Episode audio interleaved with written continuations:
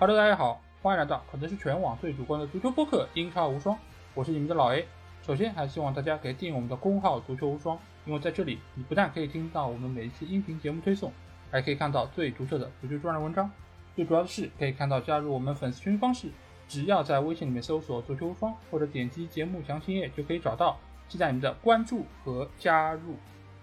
那这期节目啊，我们要来到一个非常大的球队，因为为什么说它非常大呢？因为近几年他们刚刚是新建了球场，而且他们的营收也是得到了非常大程度的一个提升，而且本身他们在各方各面其实离一个豪门俱乐部是越来越接近。但是这个赛季没有想到的是，他们在成绩方面可能让很多的球迷都失望了。而且这个赛季最终他们是没有拿到下赛季欧战的参赛资格。那我们来到就是北伦敦的热刺队。那既然要聊热刺，我们肯定要找到一个非常专业的球迷。那纵观整个华语的播客圈，聊热刺哪一个播客最为专业呢？那肯定就是热刺节操小。那肯定要来找到的就是他们的主理人 杰代。那我们欢迎他出场。哎，感谢感谢感谢，那个我脸都红了，身上鸡皮疙瘩都起来了，没有必要吹那么多，就是我也非常有幸啊，受到那个足球无双的老 A 的邀请，然后来到这档节目，啊，这也是我们大概是做的第二次，可能或者第三次，就是作为热刺节操项，或者是我们这次聊点啥节目，因为我们自己有个热刺球迷播客嘛，叫这次聊点啥，对，已经做了四季了，然后我们新赛季就是第五季。啊，一般我们一个赛季一季，嗯，呃，然后是也希望欢迎很多喜欢热刺的朋友啊，来听听我们的节目。对我们聊的挺深啊，但是就是聊的不泛，我们绝对不聊其他球队啊，我们只聊热刺。对对对，我相信就是所有的热刺球迷应该都听过 热刺节操项的节目，包括看过他们的视频。呃，我我觉得就是在这边做广告的话，可能波及不到新的客户。我相信，没事没事没事。英超能听足球无双的朋友，肯定很多还是那种泛英超球迷也会很多嘛。然后泛英超球迷也是我们吸引的潜在客户群体啊。当当然也是就是欢迎大家来收听啊。是的，是的。好，那我们这期节目的主要话题肯定还是要围绕在热刺这个球队啊。那热刺，我们知道上个赛季他的表现是非常的出色，尤其是在面对阿森纳的那场比赛之中，面对死敌，他们是完胜对手，拿到了欧冠的参赛资格。但是到了这个赛季，尤其是在呃夏窗引援的那个阶段，我相信很多的热刺球迷也好，或者说是像我们这种英超球迷，呃，在看到热刺出手之后，都觉得我这球队不得了，新赛季肯定是大有作为，因为你看他引入了理查里森，引入了比苏马。那这两个球员，其实，在以往埃弗顿队也好，在布莱顿队也好，都是非常受人瞩目的。而且比苏马都被认为是中场这个位置，可能你要买后腰的话，一定是要去买比苏马这样的球员。而且比苏马当时由于案件的那个牵涉的原因，所以他的转会费还是非常的低廉吧，用这样的一个词来形容。那在这样的一个各方看好的情况之下。这个赛季热刺的成绩却出现了比较大的一个滑坡，我相信这里其实很多的热刺球迷他头上都有一个很大的问号，就是到底 这个赛季热刺怎么了？他怎么会变成这样情况？那这代，那你先来 告诉我们这个答案吧。我觉得如果真的是热刺球迷的话，这个问号其实不应该会有，或者说，呃，关注这个这支球队那么多新闻，至少。比如说听我们这次聊点啥，或者是关注热刺这些操项的话，其实对这支球队应该了解会比较到，或了了解的会比较深一些。大家会知道热刺这些年到底发生了一些什么事情。其实大家都知道，很多热刺这支球队就刚像刚刚老 A 前一开始节目刚开始的时候说的，他是最近几年建了新球场，球队慢慢慢慢变成了一支受人瞩目的像一支豪门的样子，营收也达到了这个世界顶尖的水准，达到了呃整个欧洲能够排名前五前三的这样一个水准。但是他在球队上球场上的成绩其实没有达到大家所预期的那样，或者说没有进步到那个那个成绩那个地步，所以这个其实还是和就是热刺从呃从一支我们说是英超强队变成一支呃 Big 六这样的一个过程当中，可以去慢慢去发现一些端倪啊。就是热刺是从波切蒂诺来了之后，带了两三个赛季，因为一些小妖的。成功的兑现了天赋，以及波切蒂诺的把这支球队非常成功的整合，才让这支球队达到了一个这样一个级别。在二零一八年、一九年、一九赛季的时候，甚至进入了欧冠决赛。但是这中间充满了很多的偶然性，因为凯恩是不是买来的？凯恩是青训挖掘的，对吧？然后很多球员都是当时当做彩票，比如说一千万、一千万、一千万这样的彩票买来的。嗯，那和那些彩票它并不具备一种可复制性，不像是那种比如说现在流行的魔球理论，不像是那种布莱顿的大数据理论，或者说又像是切尔西、曼联或者是曼城的那种呃，只要它是好的，我不管再贵我也会买。对吧？呃，不具备这种可复制性。我我我一直觉得热刺那些年的在波切蒂诺时代的那种成功，当然波切蒂诺的功劳是功不可没的，他的整合能力是非常强的。但是在引援方面的这个是不具备可复制性的。所以到了关键的欧冠决赛那一次之后，啊，这个球队开始搬入新球场，得到了营收之后，真正能有钱去花了，包括。呃，波切蒂诺最后一个赛季，最后一个夏天花了一个多亿，嗯，买了我们大家都知道恩东贝莱啊，什么洛塞尔索啊，什么塞塞尼翁啊这些球员。那这些球员基本上到现在一个都没有在俱乐部踢出来，呃，都遇到了各种各样的问题。然后到了后面，就是这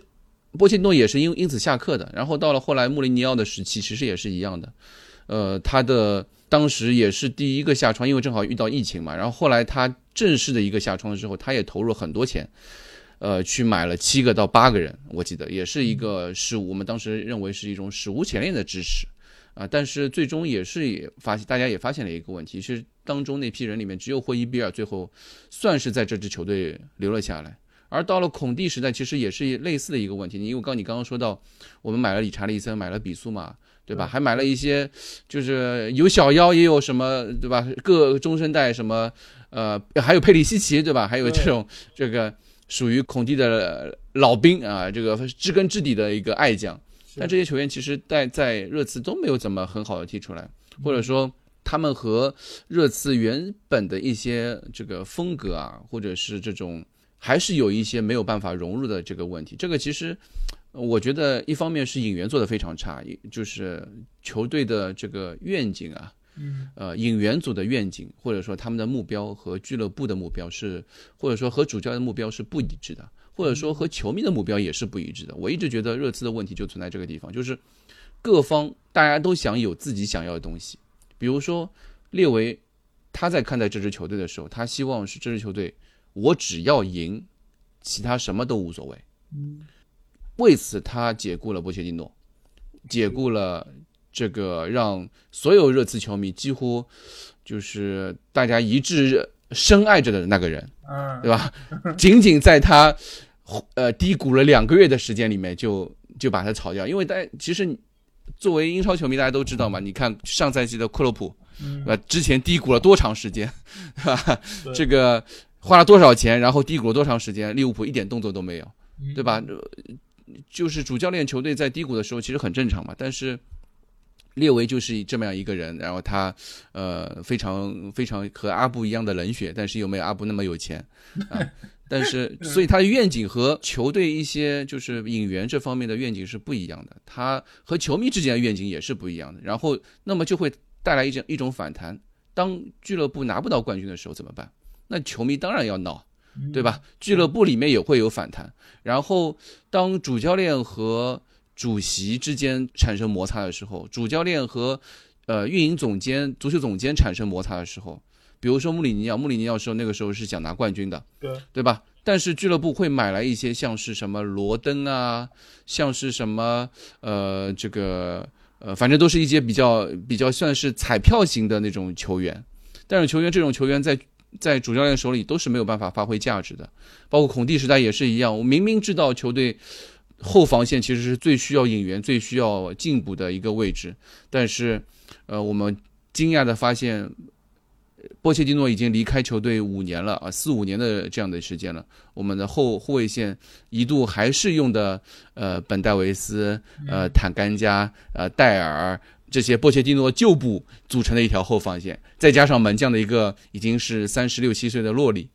那整支球队的运营做得一塌糊涂，没有办法。大家达成一致的时候，那你的球队在球场上的表现就会有一些问题。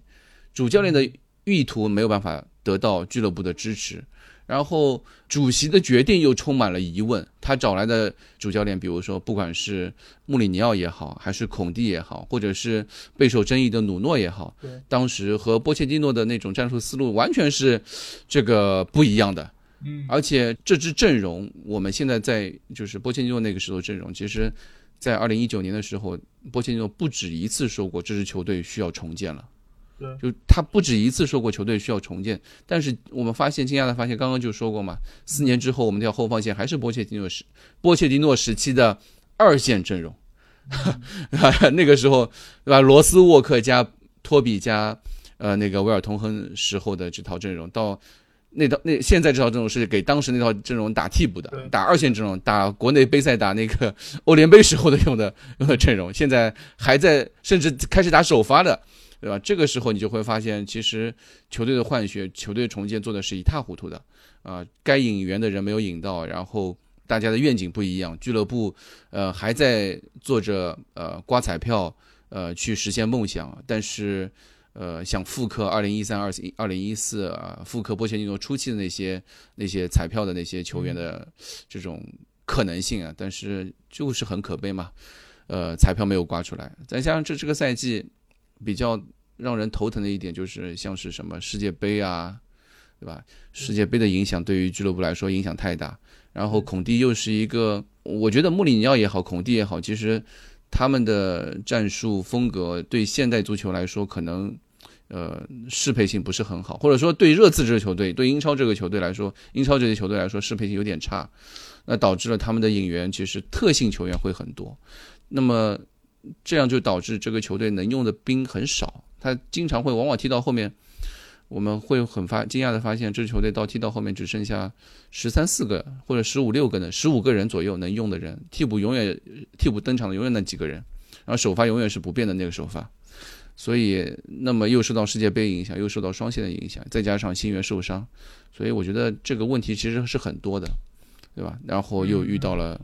教练组的那个我们海军上将。这个病逝，突然突发就是疾病，然后离世了嘛？那让孔蒂本身就是一个，我我一直觉得孔蒂是一个心理健康有问题的人，然后与与球队之间的隔阂就更大了。所以，对各方面的因素，很多因素都导致了最终综合成一这样一个结果。所以我们觉得，其实是一个蛮可悲的一件事情。因为赛季初的时候，或者说上个赛季末的时候，大家对。热刺这支球队这个赛季新赛季非常看好啊！我们呃这次了解啥，或者说我们热刺节奏上做赛季末的问卷调查时时候，大家一致认为新赛季是争冠的。嗯啊，包括嗯，对，你想你买了理查利松来买了比苏马，因为当时我们还没有知道我们会不会引进中卫，但是传闻中的中卫那个时候还是什么巴斯托尼啊、格瓦迪奥啊这些这些名字。嗯，然后我们觉得对吧？对俱乐部对他的支对。呃，这个孔蒂的支持会达到那个级别，没想到最后来的是个朗格莱，对吧？呃，所以综合各方面的来说，确实这个赛季是一个非常让我们失望的，让所有球迷、热刺球迷失望的一个赛季。而且在赛季中后期的时候，下半段的时候就已经已经爆出很多很很负面的一些情绪，对，在我们的这个球迷群体里面，对，所以，唉。嗯，我知道，就是呃，整个一个赛季可以说的地方实在是很多，而且呃，整个这一个赛季看下来，其实热刺的整个的这个发展的历程，其实也是有一个阶段，就是在上半赛季的时候，其实球队的表现还可以。那进入中段的时候，就是慢慢的出现了问题，然后这个时候也是有一些可能主教练和球员之间的矛盾，这个我们待会儿会聊到一场非常重要的比赛，我们到那时候再说。但是其实从你刚才给我的回答里面，我其实有几个疑问，一个疑问就是在于早期在波切蒂诺被解职之后，球队是走了那个刮彩票的路线，然后引入了一些可能想要花小钱办大事儿的这么一些。决定，但是在后期你可以看到，像这个赛季买理查里森、比苏马，呃，其实并不能算是刮彩票，他其实是投入了相当多的资金，只是这两个球员或者说那些球员，他是有很好的一个就是谈判的技巧，使得买到他们是用了不贵的价格，因为理查里森是因为埃弗顿对他的财务问题。所以他其实用一个比较优惠的价格买入的比苏马，也是我刚才说到有这个案件的原因。但是并不代表就是这两个球员他们在实力上面是很糟糕的。但是显然这个赛季在球队内部他们所表现出来的竞争力也好，或者说是最后的效果也好，是匹配不了他们在前任俱乐部所发挥出来的这个实力的。这个是第一个我想要问的，就是为什么他们没有发挥出该有的水准？嗯，我觉得这个问题啊，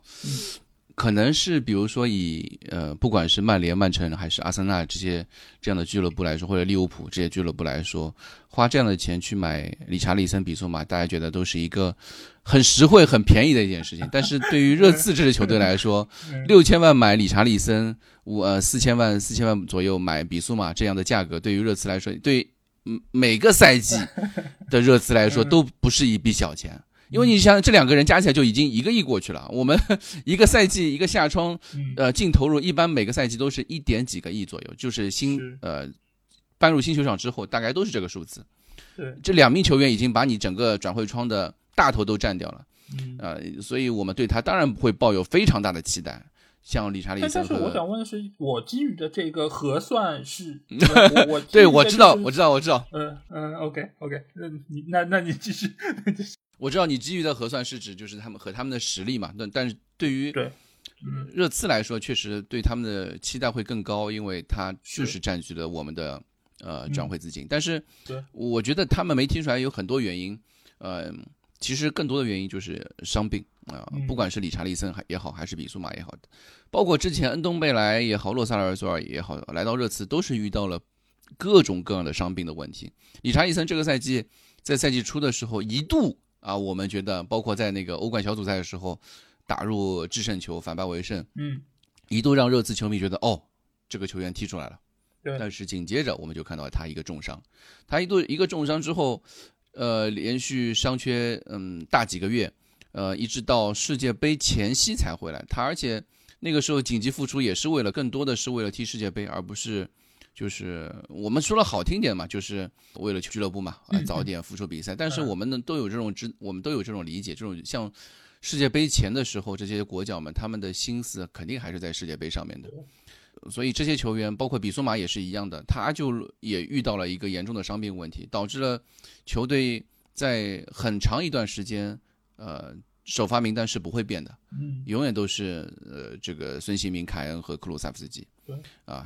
踢呃中场永远都是霍伊比尔和斯基普，啊，这个根本没有，包括那个时候本坦本坦库尔也是踢得很好嘛，对，所以比苏马就更没机会了。我就觉得这个伤病问题对他们来说影响太大，呃，导致了这个也是运球队的运气今年有点有点背啊，不像上个赛季，上个赛季你想那个时候买了库鲁塞夫斯基和本坦库尔两个人买来之后，直接就改变了热刺下下半赛季的这个运势。对啊，这个我觉得确实你可以看到，就是理查里森和比苏马过往其实，在前任俱乐部的时候，他们的伤病问题也是非常的严重。当然，在买入过来之后，他们遇到这种情况，确实是大家都不太愿意看到。但是理查里森在赛场上所表现出来这种求战欲望，我们也知道他一直都是非常投入的一个球员。而且这个赛季热刺队其实，在中前场三叉戟中。其实只有凯恩的发挥是比较稳定而且是出色的。孙兴民我们知道他一度其实发挥是非常一般，甚至于是被孔蒂放到了替补席上。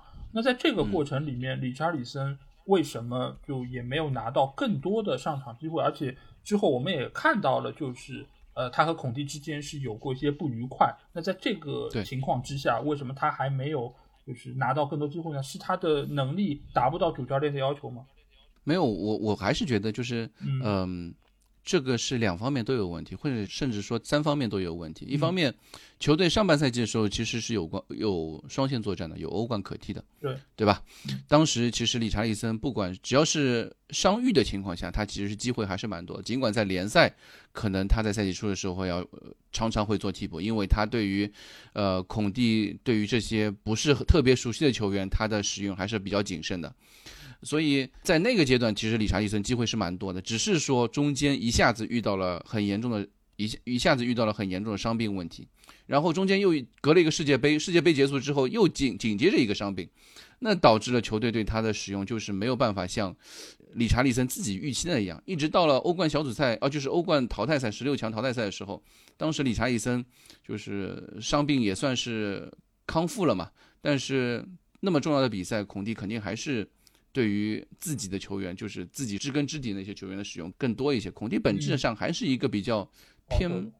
偏保守的一个一个人嘛，所以你可以看到他的用兵上面来说，不是一个我我觉得他可能到每个球队都这样吧，因为我对他在那个意大利的时期不是很了解，但我看他在切尔西的时候也有这个问题，就是用来用去就是十四五个人啊，就不会多。你你其他球员踢的踢的再怎么样，你错过了。向我展示自己的机会的时候，你就是错过了。这个理查利森就有点遇到这个怪圈，因为我们赛后就前阵子遇到了那个看到理查利森的那个采访嘛，他就是说，呃，他抱怨了，但是他向媒体去抱怨，但是他自己知道自己做错了。后来他去和孔蒂道歉，那孔蒂呢？就是知道这个事情之后，就是当着整个球队的面前啊，羞辱了他两个小时。这个是按照 理查利森的原话，所以我觉得这个 两个人都有问题。理查利森他有他自己的问题，他有就就是伤病恢复情况不理想，又有可能比较着急想回到球场。那么孔蒂呢，也不是一个很很能够安抚别人的一个一个主教练嘛。而两边大家都有问题，就导致了当时我们也觉得更衣室里面。这个火药味非常浓啊，大家不是很团结，不像上个赛季那样一个很严重的问题。这种问题就表现在影响了球球队在球场上的表现嘛。那其实说到你在刚才提到就是球队在引援方面的这些问题的时候，其实还有另外一个问题，其实也是比较困扰我，因为我在我看来，就是在热刺这个球队里面，其实谁来主导买人这件事儿，其实一直好像是一个谜，因为从外界球迷看来，好像。呃，列维是主掌这一切，当然付钱这件事儿肯定是他最后是要点头签字的。但是谁来决定买谁这件事儿，嗯，其实你可以看到，好像每个人都有自己的这个盘算。列维可能也有，然后帕拉蒂奇也有，然后再加上孔蒂也有。而且今年其实还爆出一件事情，就是斯彭斯。呃，当时孔蒂说这个球员并不是我想要的，但是俱乐部给我引入了，我就觉得不符合我的心意，我最后也就不要用他。然后到冬窗的时候也选择把它租出去。那这个事情其实也可以看出，就是俱乐部在引援这件事儿上好像意见不是很统一。那从你的角度来看，俱乐部到底谁在这件事情上说了算呢？这件事情上面。如果说有一个人能说了算，那有且仅有可能是列维。这个其实就我我我就说了嘛，列维这个人对于热刺这支俱乐部贡献是非常大的。但是反过来说，这些年球队走了那么多弯路，呃，成绩有那么大的滑坡，列维的那些决定都是脱不开干系的。那么你刚刚说到这个转会的问题啊，就是，嗯，怎么说呢？我觉得像托特纳姆热刺这样一支英超的老牌球队，他在俱乐部里面是有一些派系的，就是他在那个球探部门，尤其是球探部门，因为球探其实就意味着引援，引援就意味着转会，呃，转会意味着有钱。对吧？这其实里面是大家都知道做采购的嘛，里面肯定是有油水的。任何一个公司做采购，油水都是最足的，对对吧？这个大家都理，大家都很理解啊。所以热刺这支俱乐部里面，在球探部门、引援部门里面，其实也是分派系的。它其实一直有一个有一个派系，就是属于叫呃列维的，或者说热刺的一些本土帮，就是他的一些呃老臣子，包括那种呃以前的。呃，俱乐部的工作人员、主教练啊，或者是一些前热刺球员，这些一些老臣子五六十岁的，那就像比如说热刺的前功勋主教练兼球员大卫普利特，对吧？这这样的一批人，他们其实呢是和列维是有非常深厚的关系的，因为之前以前热刺在遇到列维在上任热刺之后，二零二十一世纪初的时候上任热刺之后，他遇到很多问题，基本上都是找这些。元老热刺球员，这些热刺名宿，然后也给他们找了一些工作，比如说就是做球探。那比如说我们之前最著名的一些演员，比如说大理的那个德里阿里，对吧？这其实就是这些人推荐出来的啊。包括像是什么特里皮尔啊这些球员，也是这些老臣子推荐出来。包括再往之前，像是什么那个以前什么杰纳斯啊这种，大家都知道一种，这个当时在英超啊比算比比较比较出名的英超悍将嘛，都是这些呃这这个派系的球探或者是工作人员推荐上来的。那同时呢，大家也知道热刺最近这这些年一直在做改革，比如说帕拉蒂奇啊，就帕拉蒂奇来了之后。他一直希望把热刺这支俱乐部往这种现代化的这个呃转会风格上面去转变。那么改变了之后，他肯定会就动了很多人的蛋糕嘛。那么也就是会呃，就是这两年我们经常会看到俱乐部里面啊，又谁又被裁掉了啊，谁谁谁谁谁又走了啊，这些这件事情其实蛮多的。那就导致转会里面其实帕拉蒂奇做了很多工作，但是列维呢本身他有另外一条路线。啊，他有另外一个消息源能够给他向上传小纸条。帕拉蒂奇自己的那个大数据模型 会收集球员信息，那列维另外一条线路会给他传小纸条。你能想象这个球队，对吧？引援其实最后他们说，呃，列维加帕拉蒂奇加孔蒂的这样一个组合，呃，能够操作出来什么样子，我觉得都不是很奇怪。对。所以就是给人一种就是割裂感，就是呃，帕拉蒂奇他可能原本在意大利有他比较多的就是球员的引援系统，我们也可以看到库卢也好，本坦库尔也好，这两个在球队里面发挥非常出色的球员，肯定都是来自于。呃，以前他在尤文的这个关系网所呃引入的这个球员，包括其实孔蒂和他之前也是在尤文有过很多年的这个合作，所以其实可以看成是孔蒂和帕拉蒂奇是呃一个派系的，而且他们之间照理来说，一个俱乐部足球总监和主教练他们如果能够亲密合作的话，那其实对于球队成绩照理来说是不会有很大的问题，因为主教练怎么想，然后 足球总监去赢，然后把他买进来，价格只要不太离谱，那。呃，列为点头，然后签字，这事儿就齐活了，对吗？就这个事儿没问题。但是，但是这里面又没有那么像我们想象中那么和谐。就是比如说，帕拉蒂奇是一个意大利人，孔蒂是一个意大利人，是，而且他们以前都是尤文派系的，对吧？都在尤文待过，两个人应该是知根知底，互相熟悉的。但是在但我们在之前就是一些端倪当中，一些很小的细节里面，我也发现，其实这两个人并不是我们想象中那么的和谐。为什么这么说呢？比如说帕拉蒂奇那个时候刚来热刺，他的引援目标里面其实一直没有孔蒂的。孔蒂这个主教练的拍板其实一直是列维拍板的，就是列维主导的孔蒂引入孔蒂这个主教练，而不是帕拉蒂奇拍板的，就是帕拉蒂奇主导这件事情。不管是第一次热刺去求孔蒂来，而且还是第二次，都是列维绕过了帕拉蒂奇来做做这个操作。然后这是第一点，然后第二点呢，我我们觉得另外一个问题在什么地方？就是，呃，如果帕拉蒂奇和孔蒂是穿一条裤子的话，那为什么帕拉蒂奇之后在第二个赛季的时候还买了很多彩票？比如说，他彩票像是在那个法甲的萨尔。啊，或者是在那个就乌迪内斯的那个叫什么乌多吉啊，尽管他是一个非常好的球员，但是为什么还把他那个回租回去呢？而且还花了不少钱，对吧？这个其实我们也发现，就是有一些问题，包括中卫啊，这个 热刺这些年最最严重的一个问题就是中卫的引援上面，为什么这个孔蒂要中卫要了那么久，帕拉蒂奇一直给不到他？啊，这个其实最终就是塞一个朗格莱了事。我觉得朗格莱。不能显现出帕拉蒂奇的本事啊，对吧？是个人都能搞定帕朗格莱这种这种引援啊，对吧？所以我觉得在这些方面，包括他们平时一些，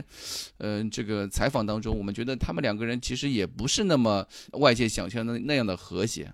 对。但是其实这个事情，我觉得也是非常奇怪啊，因为呃，中卫这个位置，其实所有球迷、英超球迷应该都知道，热刺其实是需要补后防线，需要更新一下门将。但是这个赛季除了朗格莱之外，其实也就是呃买断了上赛季租借在这儿的 C 罗梅罗，其实也就是这么一点操作而已。但是这个层面上，如果像你刚才说到，就是两个人其实并不是这么就心往一处想，然后事儿往一处做的话，那帕拉蒂奇他的诉求是什么呢？就是孔蒂已经叫了那么久了，他为什么不去给他满足呢？对，这个其实就是我们也是我们很多人的一个问号，或者说。大家觉得啊，就是帕拉蒂奇在尤文时期的一些操作，其实一开始我们在热刺的时候，很多尤文球迷也给我们一些警告，就是他会有一些这个瞎逼买卖啊，或者说一些令人迷之操作。其实，在尤文时期其实挺多的，就是尤尤其是尤文后期他开始掌权之后，那在热刺的时候，其实我们也看到了一些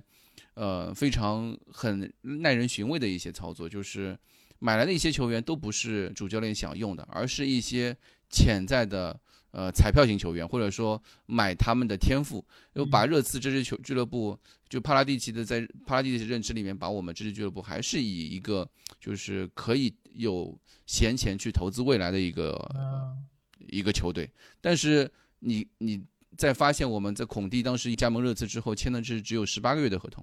对吧？然后这些其实他要的就是一个短期成功，但是足球总监给的还是那种啊长期的中长期的发展的啊中长期的发展计划，那双方的愿景不能达成一致嘛？所以对。所以就是两个人之间其实就显现出了相当的一个别扭在中间，再加上列维在这个其中也是有各种盘根错节，造成了就是在很多方面就是呃双方的诉求没有办法能够达成一致。那在这个过程里面，其实我们也可以看到，呃，这个就是很多隐性的东西，在经过赛场的这个比赛的结果之后，是慢慢的浮现出来，尤其是像孔蒂这样一个。如此耿直的人，就过往和穆里尼奥是直接对骂的，然后 经常是记者特别喜欢的这种主教练。他在那场比赛之后，就对南安普敦的那场三比三的比赛之后，他是公然炮轰了球队。你可以说他炮轰了球队，也可以说他可能更大程度上是发泄了对球员的不满。那你觉得在这个当刻，他做出这样的一些言论？他是怎么想的？他是想要说让大家看一看这个俱乐部的内部到底是有一些怎样的一些不堪，或者说是一些东西，呃，还是他是为了撇清自己的关系？就是烂是这帮人烂，不是我教的不好，嗯，也不是我没有努力。你觉得是更倾向于哪一种观点？我觉得两种观点都有。就是为什么这么说呢？因为他的前任们也都或多或少的说过这样的事情。对。啊，从波切蒂诺开始，他就说过，波切蒂诺就说过球队需要重建了。他当时在说重建这件事情是在欧冠决赛之前三个月，也就是说那年二零一九年三月份的时候，他就说热热刺这支球队需要重建了。然后穆里尼奥带了一年之后，他说说的是 same coach different player。嗯，啊，当时这支球队遇到问题的时候，他提出这样的一句话。然后到了孔蒂时代，我们又发现惊人的发现。到最后，那些新人本坦库尔重伤之后，然后引呃几名新员都因为各种各样的原因，呃伤病无法登场，然后首发还是那批，呃波切蒂诺老臣子的时候，我们发现，哎，孔蒂也带不动了，嗯，啊孔蒂也带不动的时候，他就会发现这支球队其实是缺乏欲望的。或者说他们都是老好人，那就按照穆里尼奥的说法，就是你们都是乖宝宝。但是在球场上面的时候，有的时候乖宝宝是不够的。那么这些球员就没有办法像啊几名主教练一样，历任主教练一样，能够去打突破最后那一步，或者说在关键时刻能够再顶一顶。他们的缺乏那种韧劲，包括像是赛季初表现非常出色的戴尔。啊，或者说上前个赛季末端表现非常出色出色的桑切斯，他们没有办法再把这种表现能够持续的去延长到整个赛季上面，一直只要打到中赛季中后半段啊，遇到各种各样问题，他们马上就会像那个断了的弦一样，就再也就连不上了，或者是就像那个最后的这个叫什么砝码一样，直接就把我们全都给压垮了，这些球员就被压垮了，这些球员现在。热刺这批球员，或者说，呃，在像是洛里、本代、呃戴尔，啊这一大批，包括凯恩在内也是，其实也是一样的问题。他们就遇到了一个问题，就是当球队需要这些球员能够持续付出的时候，或者说在一些紧要关头能够展现出韧劲的时候，呃，往往只有凯恩一个人能站出来，而凯恩又是一个低调的。这个埋头苦干的一个人，他他不是一个能够非常鼓励其他人的一个呃一个球员。大家都知道他是英格兰队长，但是他的一些就在场场上的一些行为，或者说他一些他是那种以身作则的队长。但有的时候球队里光有这样的人角角色是不够的嘛。而且呃，这个球队热刺这支球队队委会那些人，不管是凯恩也好，凯恩、戴尔、霍伊比尔加洛里。呃，除了凯恩之外，剩下三个人或多或少在球场上表现都有问题。那对于球队的很多方面，其实都是有只有坏处没有好处嘛。那我觉得归说到最后，这个主教练其实他在喷的时候，我作为球迷，我听的还蛮爽的。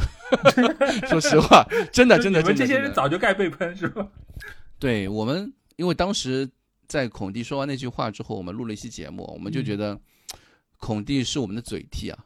这个是好爽的一种，就是他他说他那种不不需要去承担责任的，又是可以就是无限开火的那种能力。我我作为一个球迷，我完全没有任何场合。或者说我在节目里面也不可能这样去去喷这些球员，但孔蒂做到了，而且他不仅仅是三百六十度扫射这个更衣室啊，他甚至还连带的建设攻击，打到了俱乐部，打到了列维，这个是让我们非常爽的一件事情啊。对，但是没办法，你说说话做出的事情就要负责任啊。对，所以下课也是难免的嘛。但是人生嘛，爽过就行了，对吧？我觉得孔蒂这样的人，他来到热刺。呃，这个俱乐部他只签十八个月的合同，他也不指望这支俱乐部能够给他带来什么，对吧？他爽过就行了，对吧？钱也给到位了，对对，呃，因为其实我觉得从你刚才就是说到整个球队的问题说要更新换代这件事情，其实我们纵观之前的几任教练，从波切蒂诺开始。其实他他当初说要更新换代，我觉得是有理由的。为什么？因为他在进入到欧冠决赛那一年，其实没有得到俱乐部任何的支持，没有给他买任何的人，他是靠着原有的这批青年人，然后用他非常好看的这个进攻的打法进入到欧冠决赛的。所以他在这个时候其实是在敲打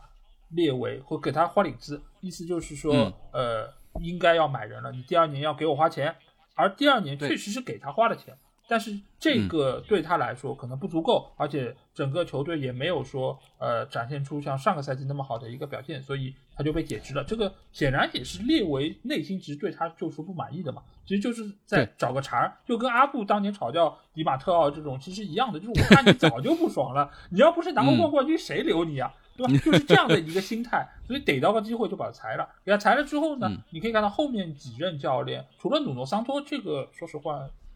哪个球迷都看不懂，为什么会请这样一个教练来？这是帕拉蒂奇的另外一个锅。对，这个这个我是觉得不理解，就是所有人都知道热刺的打法是开放的，是进攻的，是好看的。你让努诺桑托过来，即便三场比赛一比零都赢球了，然后一度是积分榜的第一位，对吧？和阿森纳队是一头一尾两个角色，但是这个时候，我相信除了热刺球迷。我觉得也不是所有人都说他好吧，就即便是三连胜那个阶段，即便是热刺球迷当时也是有非常多的这个怨言的，就是在对于球场上表现。其实热刺球迷你去想，就是我们的组成啊，大部分来说，呃，包括我是我我看这支球队已经看了十快十五六年的样子了，嗯，那很多热我们看热刺球队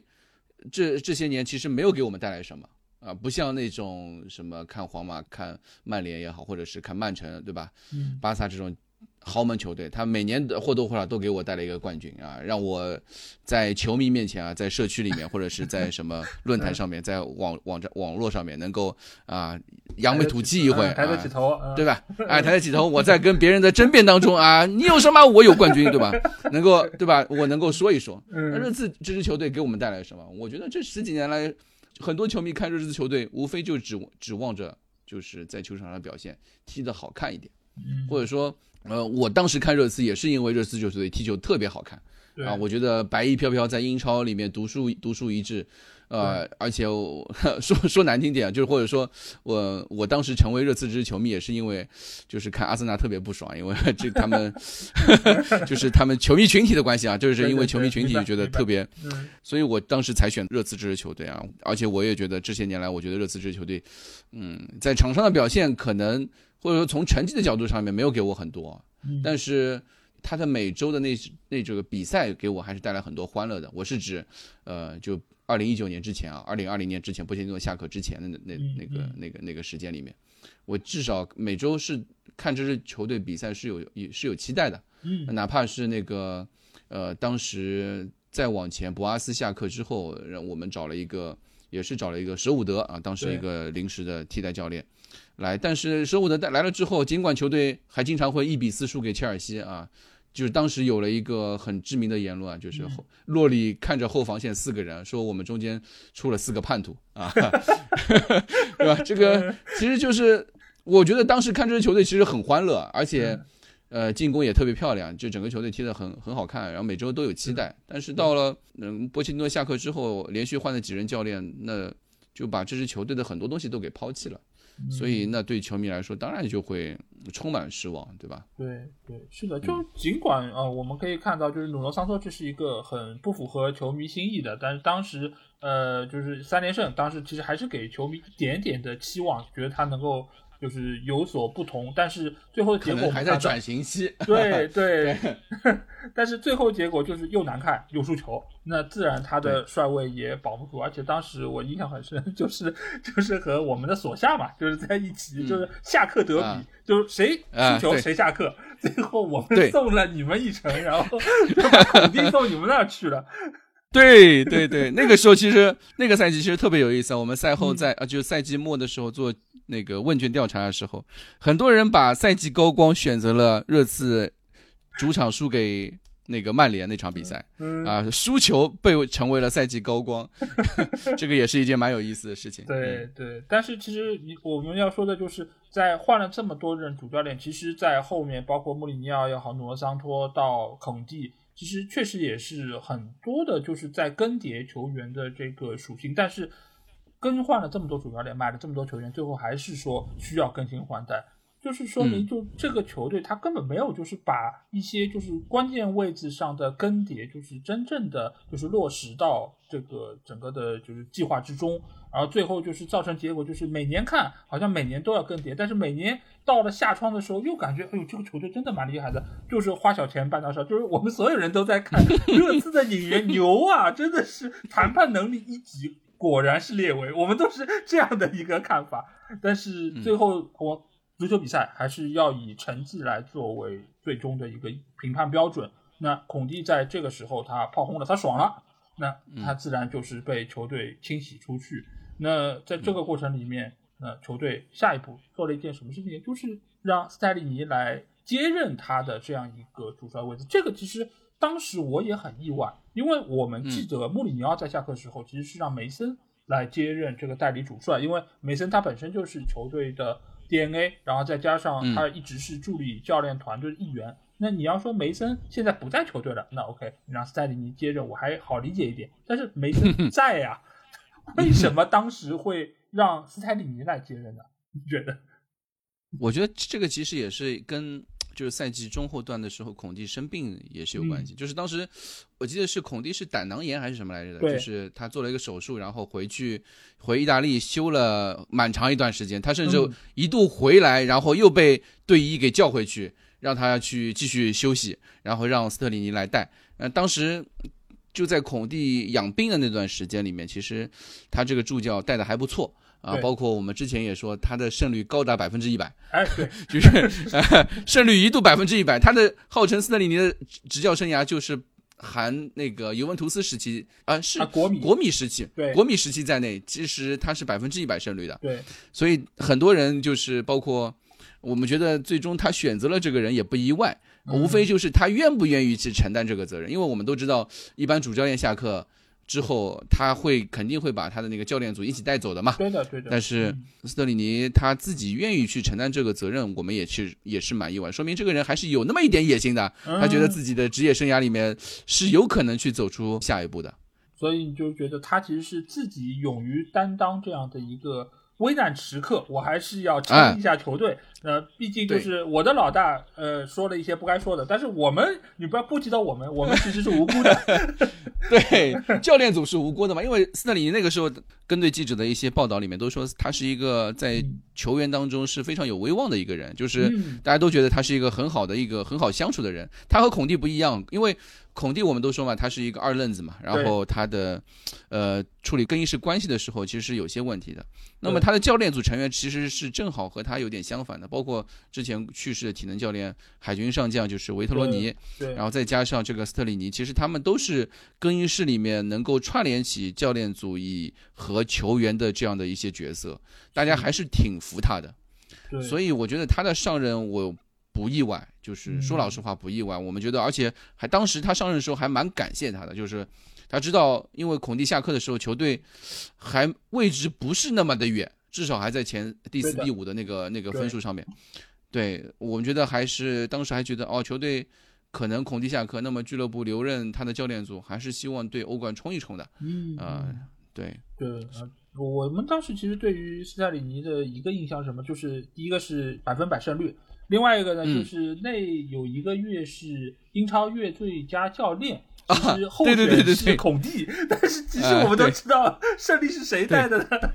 对对对对对对对对，当时当时我们就是热刺球迷群体里面也对两个人说有个评价嘛，就是现在都喜欢那个时候叫孔蒂叫孔嗨啊，但、嗯。但是叫斯圣啊，斯特林叫斯斯圣，对。对但是没想到这个打纽卡那场比赛之后，就把斯圣一下就跌落神坛了嘛，就是他嗯他的一些排兵布置确实和他的那个老大孔蒂还是有很大差距，排出了一个让人匪夷所思的一个战术安排，而且在球队连续遭遇挫折之后，他的那个变化还是非常非常小的，微乎其微的。嗯，当时在那场比赛，其实那场比赛之后，他就基本上宣告下课了嘛。呃，那场比赛就是在场边的一些表现，呃，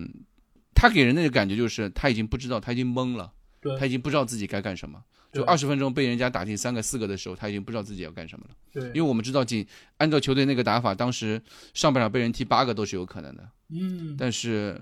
在那个时候，呃，作为球场上的这个最主要的一个主教练的这样一个角色，他呃在场边是眉头紧锁，然后抱着胸，然后自己不知道该干什么。然后同时，我们又看到了梅森站站在他边上，对他大呼小叫，对他指手画脚，嗯我们就知道这个时候。呃，四圣就确实不配叫圣啊！四圣还没有到大家期待那个一步地步，可以去自立门户。他做助理教练是有他的原因的。对嗯，对对，因为这个其实我也想到了，就今年其实，在另外一个球队也有类似的一个现象，就是南安普顿。南安普顿当时就是哈森许特尔也是带队很多年，他在更衣室里面，其实在这个赛季是出现一些问题，但是呢，他的助教也就是后来接任的塞莱斯，他其实在球队里面所起的作用就和斯泰里尼很像，就是他是维持球员和主教练之间的这么一个纽带，有点类似于我们这儿可能领队的一个作用，当然他也嗯涉及到排兵布阵。那一开始就是球队想让塞莱斯接任的时候，也是出于呃，就是考虑到就是他和球员之间关系不错，他们之间可以很通力的合作，但是让他来作为主教练，甚至于后来是让塞莱斯是带了很长一段时间，直到赛季末结束降级。那那个时间段里面，你可以看得出来，他的排兵布阵其实没有自己的东西，他完全就是在食人牙慧，就是在用前任的一些套路。那自然你前任都玩不转，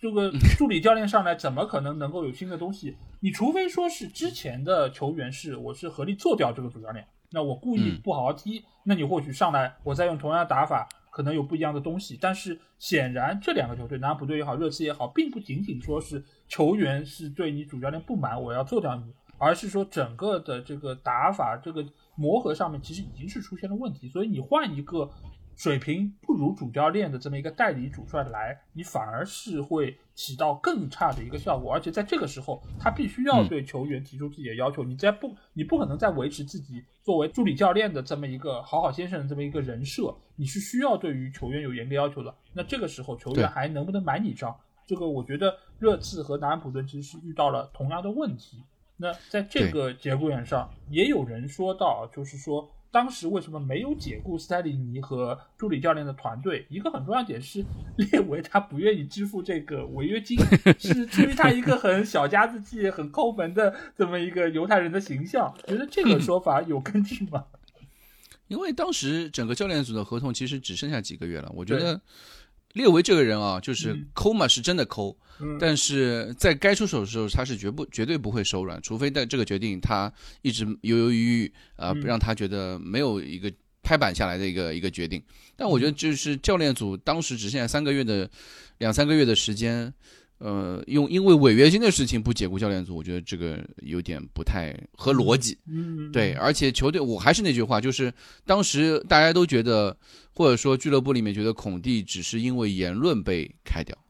啊对，但是他的那些战术理念在上个赛季被认可是是 OK 的，球队也在上半赛季的时候其实踢得还可以，嗯，然后在那个节骨眼上面，球队还冲击欧战、欧冠乃至欧冠还是有那么些希望的，所以保留他教练组，我觉得是很很符合逻辑的一件事情。当然，从只是从外界来说啊，我因为我们作为球迷，我们不可能知道球队内部很多事情，所以我只是从作为一个球迷，我自己的一个觉得认为这是一个符合逻辑的一个决定，或者说一个猜测吧。嗯，那斯塞利尼之后，我们知道就是梅森很顺理成章的就成为了球队的代理主帅，就和穆里尼奥被解职之后是一样的。那他在带队的这段时间里面，他的成绩只能说比塞利尼带的时候略好一点。中间其实也有一场就打的还不错的，我印象很深，就是二比二逼平曼联的那一场，就是曼联在二比零领先的情况下，好不容易我们的桑乔进个球。怎么能够就这么打击他的信心呢？最后这场比赛没赢下来。而且而且那场比赛我记得好像是一比六纽卡之后的一场，对吧？对对，所以开场被曼联连进两个之后，我们一度觉得这场比赛啊，交代了，大概又是要惨案了。当时觉得我们以为又要惨案了，要这次要送送曼联开球迷开心一下了。嗯，啊，没想到最后二比二扳平。确实，因为你你也说到梅森这个问题嘛，我觉得。梅森在热刺两次上任，两次救火，其实情况呢有不一样，也有一样的地方。呃，不一样的地方是什么呢？就是上一次穆里尼奥下课的时候，他存在的与更衣室不有矛盾的问题，就是包括呃，像是对贝尔的使用啊，对一些球队的战术安排啊。当时那个时候，球队还没有完全被呃从这个波切蒂诺式的进攻足球转变成一个意大利式的，或者说。更务实的那种呃防守反击的那种战术思路，所以所以尤其是贝尔来了之后，球队其实还是呃从骨子里还是蛮想打进攻的。所以那个时候梅森上来之后，就有一点像拨乱拨乱反正那种感觉，一下子把球队的那种进攻火力、那种自由度直接拉满啊，就像我们玩 FM 的时候，把球队自由度直接拉满那种感觉。那么。在有贝尔的加持下之下，当时凯恩、孙兴民、贝尔这样这样的一个进攻组合，其实，在赛季后半段还是让球队至少保留了欧战的一点这个颜面嘛，也踢出了球很多球迷想看到的东西。但这次呢，就情况已经不一样。经过，呃，穆里尼奥一个多赛季，再加上努诺不不或者说孔蒂的两个近两个赛季的一个一个执教，那球队基本上已经。已经打上了这个，我基本上打上了这个防守反击的这个烙印了。球队已经遇到了那种面对很多球队的时候，他已经压压不上去、守守不住的一个问题。球队的韧劲一塌糊涂，韧劲已经被呃呃大半个赛季已经基本上消磨干净了，就是球队已经拉不起来了。所以梅森。回来就是这次上任之后，他做了一些事情，我们能够看出来，梅森这个主教练其实是有点东西的，他其实是有一些我们说是叫潜力吧，啊，他是有一些思路的，这个对主教练来说其实很重要，不像斯特里尼，他还是这个坚持孔蒂的那些东西嘛，那梅森还是有一些思路的，并且。他的换人啊，或者是那个呃，这个临场指挥上面一些战术安排上面，你看他他他把当时那套三五二体系变成了一个四四二体系，并且是比现在比较流行的这个呃这个边后卫内切啊，或者是边后卫收收中场这种这种内收的这种这种打法，其实还是蛮蛮有他自己的一种一种想法的，所以我觉得。只是说，可能他的那个能力，或者是，呃，还没有到吧？可能也是球队对于列维对于这支球队还有更高期待，觉得梅森。本人还是需要再锤炼锤炼吧，对吧？我觉得梅森这个赛季继续留任做教练组成员，我们还是一件蛮开心的事情。我们觉得一直觉得梅森是一个特别特别好的一个人，因为我本身这个和梅森就是私下也见过，就是或者说他就来亚洲见过几次嘛。然后我觉得梅森是一个特别有礼貌、非常在场下非常非常 gentleman 的一个人，就是就大家。看球队嘛，我我喜欢这个球队是因为，就是很多球员他们就是这个球迷文化非常好，这个俱乐部特别特别亲民啊，就是很多球员都没有一点都没有大牌的架子，尤其我看到像梅森这样的球员，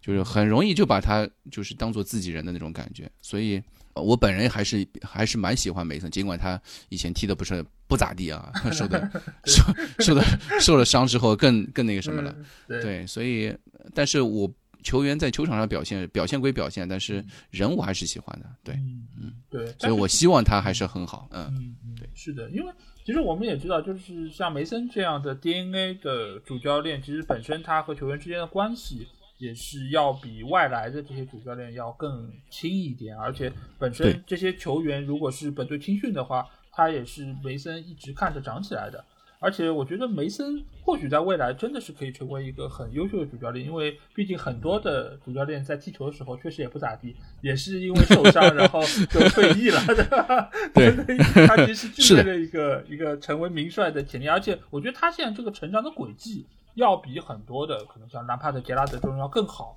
因为他其实跟着不同的名帅。在他们的身边能够汲取养料，能够掌握一些就是执教的一些可能未必为大家所了解的一些技能或小招。那而像一些一些知名球员，他一开始上来就做主教练，其实对他来说很多的基本功未必那么扎实。所以梅森可能我觉得到未来，呃，等哪一次可能热刺的主教练又被解职了，他是真正的被推上的就是第一线这个岗位，我觉得都很有可能。嗯。我希望不是等到那一天，我希望更多的是就是两个人能够这个就是等他，比如说。呃，合同到期了啊，宣布宣布退休的时候啊，在这个合理的转啊，我不希望又是一个梅森又成为救火 救火教练这样一个角色，这个对梅森压力压力太大了。对对对，而且有也有点触这个热刺的眉头啊，这个不太好，这个还是一个比较合理的、很顺利的完成一个赛季交接班的一个方式。对对对对，是是是，明白。对我们很多球迷对梅森都是非常支持的，因为大家都看到他呃。几次救火，并且他当时回来做教练，就他退役之后回来做教练嘛，然后直接从热刺青训营干起。那个时候穆里尼奥救火教练结束之后，他没有一开始努诺时期的时候，我记得他没有在那个一线队当教练组里面待待着，他是直接回去青训营继续青训做青训教练。嗯，这一点其实是让很多人大跌眼镜的，因为你知道，就是当过一线队教练的，他不会去。干青训营了，但是梅森就是这样一个人，他是一个主教练、救火主教练的一个角色，又回去当青训营经理呃的一个路程。然后后来就孔蒂来之后，梅森聊了聊，又把梅森拉上去。那现在 梅森又留下继续当教练，这我觉得他这个人其实就是一个非常踏实的一个一个角色，让人非常由不得的喜爱啊。确实，对，确实，我觉得就是俱乐部能够有他这样的一个成员在。我觉得就是相当于是队魂嘛，就是他在就是热刺的这个球队的文化，我觉得就在他身上能够得以体现。那现在热刺帕拉蒂奇因为尤文的那个事件，他被禁足，进而他也是离开了热刺的这个就是作为总监的这个岗位。那下一阶段。嗯，你觉得就是热刺在这方面会有什么样的动作吗？因为尽管之前我们聊到，好像帕拉蒂奇，呃，也是有一点点像这种列维手上这个牵线木偶这样，没有得到充分的放权。那你觉得未来就是热刺这个足球总监的位置是应该怎样的一个人？他应该怎样来做这样的一个职位？我现在看下来啊，就是，呃，这个赛季现在休赛阶段这这段阶段，其实。一直被传出来推出来那个人叫加巴尼尼，然后他其实是之前帕拉蒂奇时候就带来的一个首席球探，他原来是在。呃，乌迪内斯的那套球探球探体系里面成长起来，波佐家族嘛，大家都知道，就是他们的那个球探网络里面的一个主要的负责人，然后被帕拉蒂奇挖过来担任热刺的首席球探。那么现在帕拉蒂奇离任之后，尽管帕拉蒂奇他可以在热刺担任一些顾问的角色，你可以理解为是一个外包的角色。对，就帕拉蒂奇虽然人已经走了，但是他在俱乐部里面还是一个外包的角色，他还可以承承担一些顾问的一些工作。那么。呃，主要的球探网络负责人还是加巴尼尼，然后同时呢，他也热刺这个休赛季或者说之前的引援，这次开始痛定思痛了，然后开始走像布莱顿啊那种俱乐部那样走走魔球理论、走大数据模型这种这种方向了。那么加巴尼尼确实也是这样一个角色，然后在做这方面的操作嘛，所以呃，我们不知道这套理论。呃，对于热刺来说，能够有什么样表现？但是从布莱顿那个角度来说，他们确实做得非常非常出色啊！很多球队现在把这套魔球理论，以前这个大家都觉得看不中，就是看不懂的这种这种应援方式啊，就是不知道买俱乐部买来的一个人，不知道是从哪个犄角旮旯的地方买来的，怎么踢得那么好啊？对吧？对，这这套理论其实很符合列维的这种呃买彩票。哎，办花小钱办大事儿的那种那种战术，呃，这种风格，所以我们且看吧。我觉得至少布莱顿成功了，那么呃，热刺在往这个方向去尝试，未尝不是一种方式嘛。嗯，对。但是基于这样一个大数据或者说是呃数据分析的这种买人方式啊，其实我之前在跟布莱顿那个嘉宾聊的时候，其实我们也聊到过这个模式。这个模式我们认为其实是比较适合中小球队。因为你去一个犄角旮旯，厄瓜多尔，或者说是一个 很偏僻的地方，你作为一个，比如说以前布莱顿，它是一个中下游球队，或者说曾经他们在英冠的时候，就可能已经用这套方式了。那你去这个地方买人，你更容易把价格压得下来，你更容易以几百万买到一个球员，然后卖出一个可能十倍的价格。但是你像热刺这样一个 Big 六球队，你真的去谈一个可能犄角旮旯，你跑到那，人家也知道你是。热刺啊，你怎么可能能够用这么便宜的价格买到球员呢？那这方面你这个理论还能够得以很顺利的实施吗？我觉得小球队有小球队的便利，那然后像热刺这样球队也有热刺这样的球队的便利。嗯，就小球队他可能他的选择范围是几百万的犄角旮旯的地方的彩票。嗯，那对于热刺来说，我们可能选择的范围更更大更大一些。然后同时，比如说从这个下窗来说。呃，大家都知道热刺买了一个麦迪逊，我们就不说了。麦迪逊我们大家都很熟了。对。但是像那个维卡里奥这样的门将，对于热刺来说，其实是一个，嗯，下手快准狠的一个一种方式啊。我们未尝不可以说，这也是一种，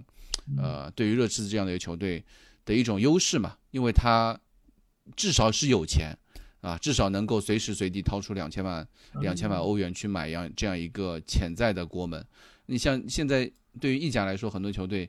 呃，都需要先卖再买的这样一个财政情况下，那热刺英超球队中上游的这样一个财政背景下面，我们还是有优势的。所以我觉得，呃，小球队有小球队的做法，呃，大球队有大球队的做法，风格应该是一样，其实不一不会受到影响。对，确实是啊，因为你。如果是按照维卡里奥这样一个标准来说的话，我觉得确实是你不，其实也没有那么犄角旮旯，对吧？你毕竟是 意甲，对呀，可能是一个中小球队那儿就挖一个球员过来，对，大家的选材方向不一样嘛，对对对对，也是一个差异化，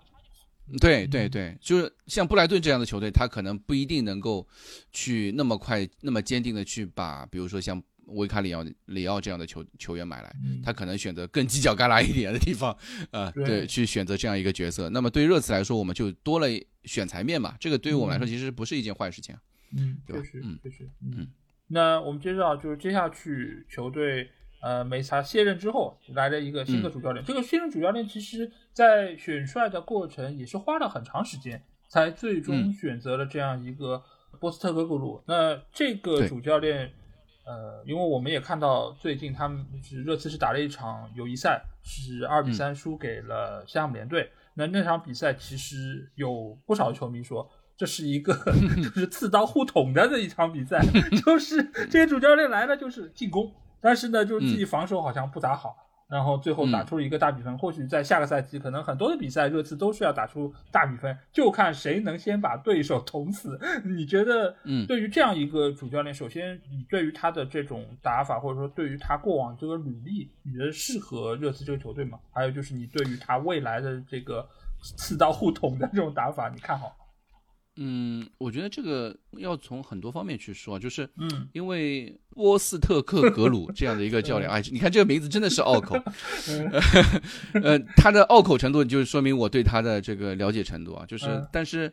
对于热刺球迷来说，拿不到第一候选已经不是一件很呃让人惊喜的事情了，因为哪怕是当时波切蒂诺也不是列维的首选，当时列维的首选是去了曼联的范加尔。对，因为范加尔拒绝了列维，列维才有了后面的波切蒂诺的事情。所以我觉得，对于热刺来说，拿不到第一选择，就是或者说第一选择，甚至第二选择，甚至第第三选择，不是一件坏事情。因为列维的决定，他的决策，他的这个这这方面的能力，其实。呃，我们也是没什么信心的。从热刺角球迷的角度来说啊，我对他是没什么信心的。从过往历史上面来说，我对他没什么信心。他他当时不看重的格拉利什，现在已经变成这个样子了，对吧？我觉得，所以我对列维没有选到他的第一选择，我觉得我没有什么嗯不舒服的地方。但是，呃，我还是比较比较推崇就是布莱顿的那套东西的，或者说布莱顿的那个打法的，就是波斯特克格鲁。其实本来是布莱顿波特下课之后的第一人选，是波斯特格鲁当时拒绝了布莱顿，他想留在凯尔特人完成那个赛季，呃，才有了那个德泽尔比之后的事情。所以我觉得，尽管我不相信列维，但是我还是挺相信布莱顿的。布莱顿的。所以，所以后来我也去，一方面这是一方面，然后我也去看了一些像是凯尔特人的一些比赛，包括他的自己的个人的一个履历。我热身赛第一场比赛我看完之后，我觉得这个主教练确实是有一点东西的。尽管他的那个履历，他不是不是那种名帅出身啊，也不是五大联赛球队出身的一个主教练，他踢的那些东西还是挺有战术思路的。就是只是说他是因为他是一个澳大利亚人，对，呃，一个足球荒漠出来的地方，那么。导致了他的成长轨迹有那么一些些的曲奇，对吧？有一些走了那么多的弯路，但是他还是有些东西。他的那套二三五的这个战术打法，两个边后卫一起内收的这个打法，然后让两个八号位球员顶到中锋和边锋之间的这样一套二三五打法，其实还。蛮有意思的啊！我们 第一场热身赛看完之后，我们不觉得是互捅刀子，我们觉得是我们拿了一把这个大菜刀钝了的大菜刀 往对方那个球员身上在怼啊！但是人家手上是拿着一把拿着一把剪刀啊！相比之下，对，所以我觉得呃第一场比赛踢成这个样子，我们呃很多热刺球迷其实是蛮开心的，因为呃我们第一次发现这支球队除了前锋和后卫之外，我们有第三类球员，我们这个这类球员叫中场。啊，以前在不管是穆里尼奥时期也好，孔蒂时期也好，或者努诺时期也好，其实球队那个中场是缺失的，啊，就是我们的反击基本上推推进速度是非常快的，而且球队也不存在说什么前场压迫啊，呃，中场一层层推进啊这种说法都是没有的。我们只要只要后防线不好，这场比赛这基本上拿不下来。我们呃，凯恩、孙兴民，即便有的时候。呃，像是打利物浦，我印象太深刻，就是利物浦那个时候范戴克受伤，呃，还有一个什么中后卫也受伤的时候，他们上了两个十八岁小年轻。嗯，即便是这个样子，我热刺打利物浦还被人家干了个零比二、零比一的这种比分，还是输了。凯恩和孙兴民还是没有什么机会。我觉得这个时候，你你就会觉得，哎，这支球队好像，呃，就必须在每个位置上都必须要有顶尖实力，而中场是一个只要过渡就可以的一个角色，只要工兵就行的一个角色。但是新教练来了之后，我第一次很惊讶的发现，或者说很惊喜的发现，哎，这支球队我们是有中场的，我们是可以像呃很多主流球队那样去做层层推进的，是可以做全场全场压迫的啊，这些都是我们以前在孔蒂时代也好，穆里尼奥时代也好，都是看不见的。呃，当时球队的韧劲实在是太太差了，嗯，对，所以我觉得。还是慢慢看，我觉得波斯特克鲁第一场给我们感观感很好，但是而且他赛后也说了，球队需要买中卫，呃，而且中卫是一个非常重要的位置。现在引援的这个留言来说，确实热刺接下来的一个重点就是两名中卫的引进，所以我们就看这个引引援的情况，我觉得可能会对于主教练来说就是优优先于他的这个 这个这个新赛季的表现嘛，对先看演员再看表现，对。嗯是是，因为其实这个主教练，我显然是没有看过他太多的比赛，可能欧冠是看过一些，但是呃，从他过往的履历来说，我觉得是一个有冠军基因的一个主教练。尽管也有很多人说穆里尼奥、孔蒂也都有冠军基因，你这个能算什么？但是我可以看得出来，是他在不同级别的球队身上，比如说在澳大利亚国内，他所带的球队，包括带的国家队，包括到苏超，他带的其实是。苏超的豪门球队，在不同的级别上，他都能够有不错的发挥，能够拿到冠军。那我觉得来到英超，来到热刺，最起码在这些方面，我觉得他是有底气的。他是和可能波特去到切尔西是不一样的，因为波特他是没有拿到过任何的冠军，他甚至于都没有将球队带到过欧战，他就被拉到了豪门去做主教练。但是波斯特和格鲁，我觉得最起码他可以跟下面那么多的球员说，我是拿过冠军的。你们上一个冠军在哪里？我觉得这个是有底气的，就球员是买账的，不不不是故意的。但是球员买账，我觉得这个事情就很重要。那这个情况之下，呃，再加上他的这个开放打法，尽管就是这种什么护捅刀子，这个可能是有开玩笑的一个嫌疑，但是他如果是想要以进攻为主，那最起码是比较贴热刺球迷的这个希望。那，因为球迷肯定都是希望看到好看的比赛。当然赢下来更好，但是在这个情况下，如果是不管是赢或者输，你最起码这比赛得要好看，得要开放，我们看着要开心，能看到希望。对，对，嗯。嗯，我这些年有一个感悟啊，就是我觉得什么东西最终都要一个结果啊，那个叫电影，没有结果的才是人生，嗯，对吧？人人生有没有结果其实并不重要，过得精彩更重要。这是我这些年的一个感悟。当然，这跟也许和我做热刺球迷也有关系啊。但是我一直觉得，就是你如果人生只追求结果的话，你的人生会非常失败，因为你说明你只看重别人如何看待你，而是你要活得过得对得起自己更重要。所以我在不管是看球也好，在这个个人生活当中，其实也是这个样子。我觉得这个球队现在。你踢得好不好，或者说成绩好不好，呃，那是赛季末的事情，那可能让你只能爽，爽一个礼拜啊。比如说我哪天这个，比如说像曼城拿了一个欧冠冠军，你作为曼城球迷，你顶多爽一个礼拜，嗯，爽完一个礼拜之后该干嘛干嘛。那如果一个赛季都踢的踢的这个场面上面踢的让我非常爽，我至少能爽一年。对吧？这个我，对吧？我还是开心的，孰孰优孰劣，对吧？我我可能可能现在我也让我再去踢，比如说看着孔蒂或者看穆里尼奥的比赛，然后每场比赛不管面到谁，我都要打反手反击那种那种打法，即便那个反击打的再犀利，你但比赛大部分时间还是在被动防守的情况下，那我可能还是不愿意看，我可能还是希望看更开放的，或者说。呃，更主动的那种那种战术打法，那至少让我看球的时候有一个更愉更愉悦的心情吧。我觉得这也是很多热刺球迷的一种心理的想法。对，确实如此。我觉得这个就是符合球队的一个基因。你就像如果曼联 队，如果基因，如果不进攻了，总是防守，然后摆大巴。当年你说为什么我们骂穆里尼奥，或者说骂其他那些摆大巴的主教练，就是这个不符合我们的基因啊。我们就是拉出来干的，我们。输了没关系，这个得 要攻啊！哎，我们在穆里尼奥这个事情上面好像达成了共识。对对，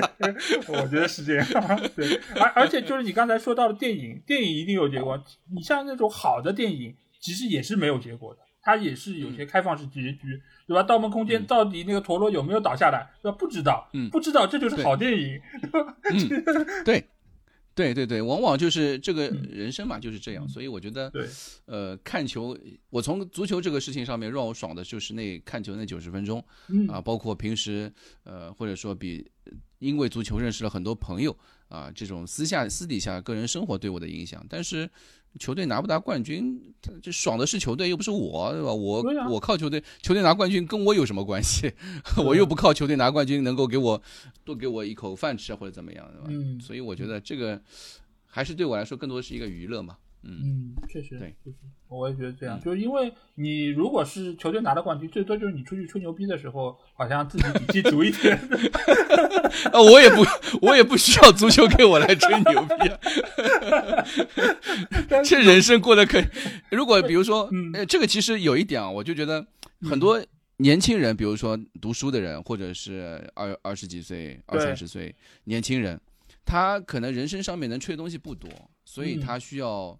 呃，用这方面东西去去跟别人去吹牛，或者说去聊天，或者是认识朋友什么的，我觉得这也很正常，因为我以前也这样，就是我以前每每个人小时候都是这样，都是慕强嘛，对吧？就是比如说，哎，我皇我西甲追皇马，什么曼英超追曼联，德甲追德甲追拜仁，对吧？然后啊，我们就是朋友，对吧？这个这个都这样，都这样子的，就是什么唯冠军论、唯奖牌论、唯金牌论。那现在其实你会发现。那个现在奥运会都已经国家都已经不再吹为金牌论了，大家都觉得哎，你只要努力了，为国家付出了，都是都是好榜样。现在都是开始往这个方向去了。你就是其实你就会发现，呃，人生都是大家各自精彩就可以了，就是你不需要你过好自己的人生，对吧？对 对，努力了就行。是这样是这样，所以从现在的这个主教练看出，就是热刺。呃，他整个这个打法，我觉得是慢慢的就是在以往的这个路线上在纠偏，它是更加就是贴近热刺以往的整个这个基因、这个血脉里面这个东西。那从现在的情况上，就是肯定要看一下呃球队未来引援的情况。那这个中间其实有一个人物，我觉得肯定要来着重聊一聊的，而且这个也是过往几年一个逃不开的话题，因为就在去年，其实还在聊就是凯恩的这个。和曼城的这个纠葛，到底他当时是谁亏欠了谁，对吧？凯恩都 罢训了，居然你们这个呃曼城在这个时候缩了，呃，没有在关键时刻搭救一下。因为以往我们知道热刺其实也有过好几个球员也是罢训了，但是最后呢，下任的俱乐部他出手了，把他接走了，那这是一个比较圆满的结果。但是曼城显然没有那么做，他们在关键时刻就逃脱了。那凯恩就很怎么讲呢？就是很失望吧。我觉得在这个节骨眼上，但现在他面临最后合同还有一年，而且现在来看，可能拜仁也会就是持续的对他可能再有报价。之前两份报价好像还是挺侮辱人的啊。这个我相信列维肯定头也不抬，直接就已经扔掉了。那出于一个就是热刺的球迷来说，你觉得凯恩在现在这个当刻？做怎样的决定可能是最好的？我觉得这个看你站在什么角度上面啊。我作为球迷，我肯定站在球迷的角度啊，就球队的立场。不不，我的意思是，如果我站在球迷的角度上面来说，因为你也会区分嘛，你到底是站在谁的立场？你是球员的立场多一些，还是俱乐部的立场多一些？还是我遵从我的本心，我就站在球，就是我自己的立场上面，对吧？其其实每个角度你的分析的结果都是不一样的。但如果比如说。我们综合凯恩那么多年的表现，对于热刺的表现来说，我觉得他走或者不走，对于呃热刺球迷来说，其实都是可以接受的啊。就是他对这支球球队已经付出了够多，对他哪怕真的难听点，说的难听点，我说呃列为第二份报价，第一份报价就直接接受了。嗯，那球迷对于凯恩只会有感谢和呃祝福。呃，骂声都归列维，对啊，就我们都可以接受，就是就是凯恩的离开，对，但是，呃，归根结底还是这笔钱的问题。我觉得，呃，最最终这笔钱谈成什么样，作为热刺球迷，在这一点上面，其实有的时候还是幸福的，因为至少有一个列维这样的一个角色帮你去兜底，对他不会做出一些，至少在，呃，第一眼看上去会损害俱乐部的一些一些操作，所以。就我刚刚已经说了，就是从球迷角度也好，从对俱乐部来也好，呃，都是我觉得都是 OK 的。如果但站站在如果站在凯恩的角度上面来说，他现在这个手上呃好牌一好牌一堆啊，他根本不缺，他想干嘛干嘛。这也是其实有的时候我作为球迷，我或者说站在球俱乐部立场的时候，我会有一些去腹诽他的一些点啊，就是他这个人呢，就是有一点。呃，什么都想要啊！我我一定要保持好我一个对公众的一个非常好、非常正面的一个形象啊！他绝对不会做出一些呃伤天害理的事情，尤其是在二零二一年那个罢训结束之后，他这一次绝对不会做出这种事情，因为他现在手上好牌太多，他根本不需要做那些事情，哪怕到时候拜仁转会失败，对他来说一点损失都没有。他明年呃自由身大笔的签那个签字费，到时候。呃，别说别说什么皇马这种曼联，对吧？巴萨都是有可能的，对吧？这个我觉得太多俱乐部可以选择。对于凯恩来说，他现在根本无所谓。但我倒是希望他早点做决定啊。站站站在俱乐部的角度来说，但没也没你也没办法，你没办法指责他，因为我们知道凯恩就是这样一个人，他。他那么多年为球队付出那么多，其实有的时候他也正因为他是这样一个人，他才能够在上个赛季球队那么糟的情况下，他还能够一个人顶挺出来去为球队攻城拔寨，进了那么多球。其实我觉得，哎，人嘛就是这样子，就是他很多面性，你不能对他既要这样又要那样，对每个人来说都不公平。他人每个人都是他自己就。特立独行的一个他啊，就是对一个特定的一个凯恩，凯恩就是凯恩，他他和谁都不一样，他他有这样的成就，也正是因为有他这样的性格，所以我觉得我对他没什么好，没什么好指摘，顶多有的时候埋怨两句，但是最终还是喜欢他的。对对对，因为其实我觉得，就我们一个非热刺球迷的立场来说，我们一直觉得凯恩是吃亏了很多年，因为。我们知道热刺的这个工资啊，一直给的是非常的低的，尤其是像卡恩这种大英帝星，你要放在我们曼联，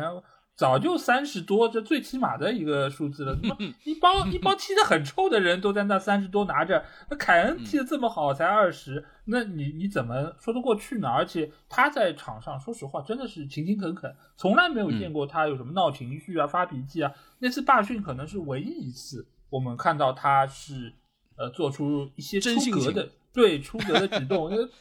真的是想不到啊！但是这个也说明什么？其实他真的很想走，在当时，他觉得我要用这样一个手段，但是没有想到被骗了。对吧？用我们那个时候曼城的那个嘉宾说的话来说，这个就渣男啊，曼城就渣男啊，就是骗了凯恩这个小姑娘，让她去罢训，然后又不出手去搭救她，真的是很渣，对吧？那现在来到这个当刻，我觉得他能够有那么多选择权，其实也是凯恩应得的，也是他这么多年来这么优异表现所应得的这么一个，就是呃有那么多好牌。但是在这个当刻，其实我。个人觉得啊，就是出于现在凯恩的这样一个位置，他又有可能要去破阿兰希勒的进球记录，那又有可能就是他想要就是追求一些奖杯，这个各方的东西其实他可以追求点很多。但是如果我觉得对于他个人来说，一个比较好的选择，我给他出个主意，其实就是让他和热刺续约。呃，拿到所谓的那个四十万的周薪，当然这四十万好像是有奖金的其他的成分，我不知道，但是最起码是符合他现在当下这个地位的一个工资。另外一方面呢，就是他牢牢的锁定热刺民宿头把交椅，我觉得这肯定是 头把交椅了，对吧？对，早期可能还有什么莱茵克尔什么的，你可以说是啊，可能跟他们并列，但是现在来说，我觉得你只要续约，然后你让列维给他在。新球场外面建一圈的雕像都可以，我觉得他只要，其实这么说就是，呃，如果凯恩续约的话，对于热刺来说，只要他接下来拿一个奖杯，这个奖杯哪怕是联赛杯冠军奖杯，嗯，新球场门口就会有他的雕像。我觉得没有奖杯都能够有雕像。没有奖杯，对于列维来说，他可能会想一想啊。列维这么抠的人，他可能他可能会觉得他的那个这才几个钱叠个雕像而已，呃，把标准标准拉得太低了 啊。他可能会有这个想法，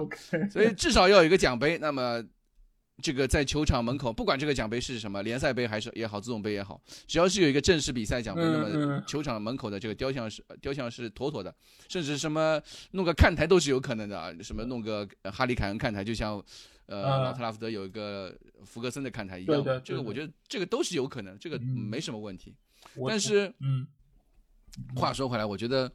凯恩这件事情呢，嗯，我没有那么乐。为什么没有那么乐观呢？因为我觉得，嗯，他现在这个轨迹啊，就是从呃转会窗到现在这样一个轨迹，我觉得和那个十年前贝尔时候的轨迹是几乎是一模一样的，就是。当时贝尔那个时候被皇马皇马在勾引嘛，就是要去皇马嘛，然后唯无非的区别就是当时贝尔是拒绝参加比赛，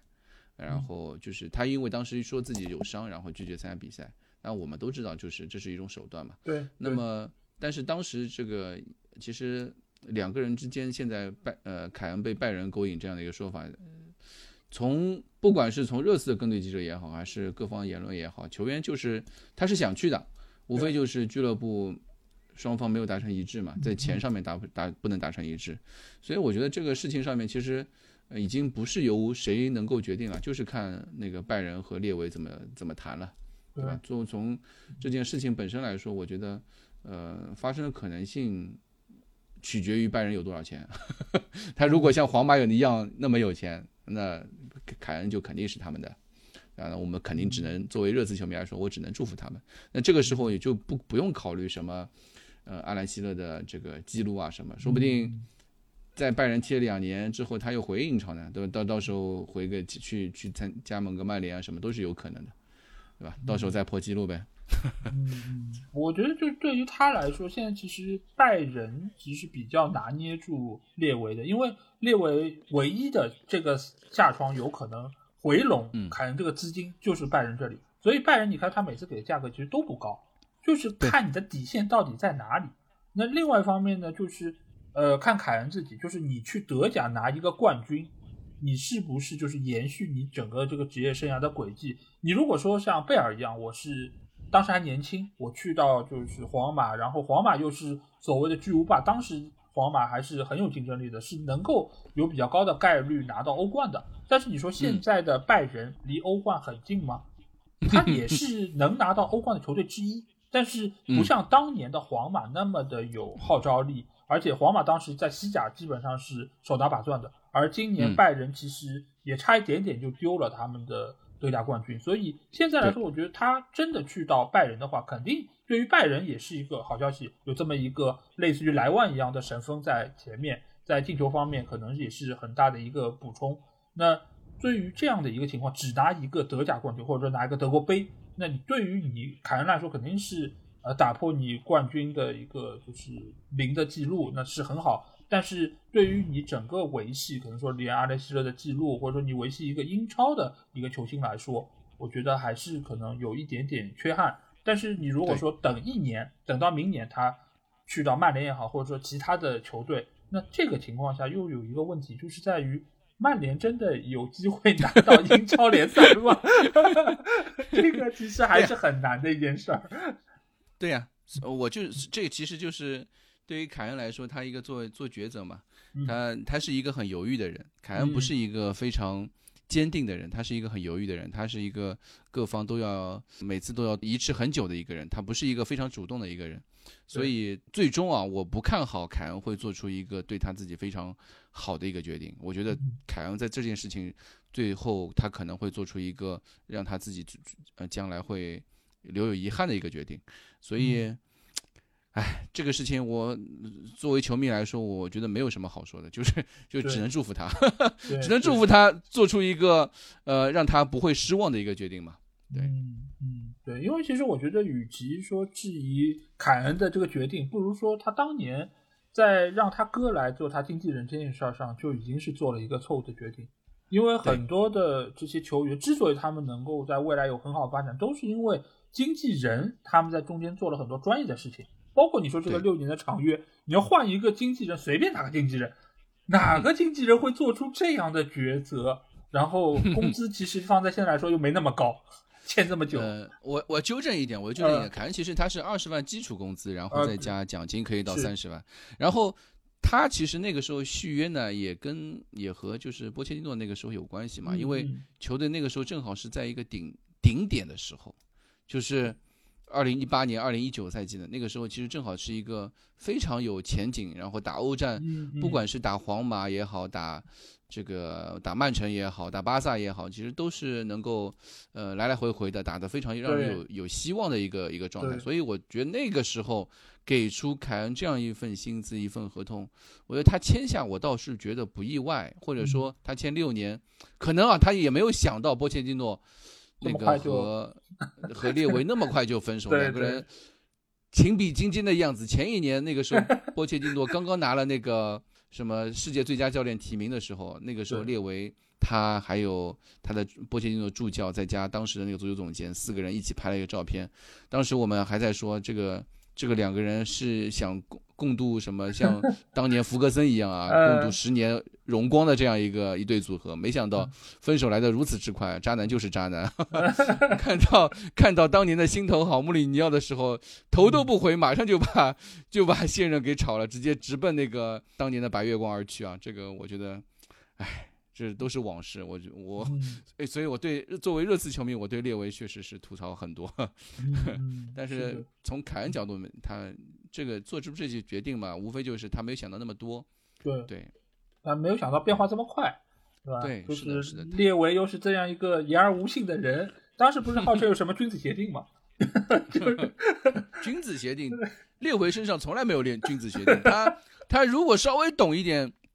看一些过往，莫德里奇的时候就有君子协定，贝尔时期也有君子协定，两个人不是最后都闹掰了吗？嗯，对吧？这个这个君子协定这种事情，在列维身上真的是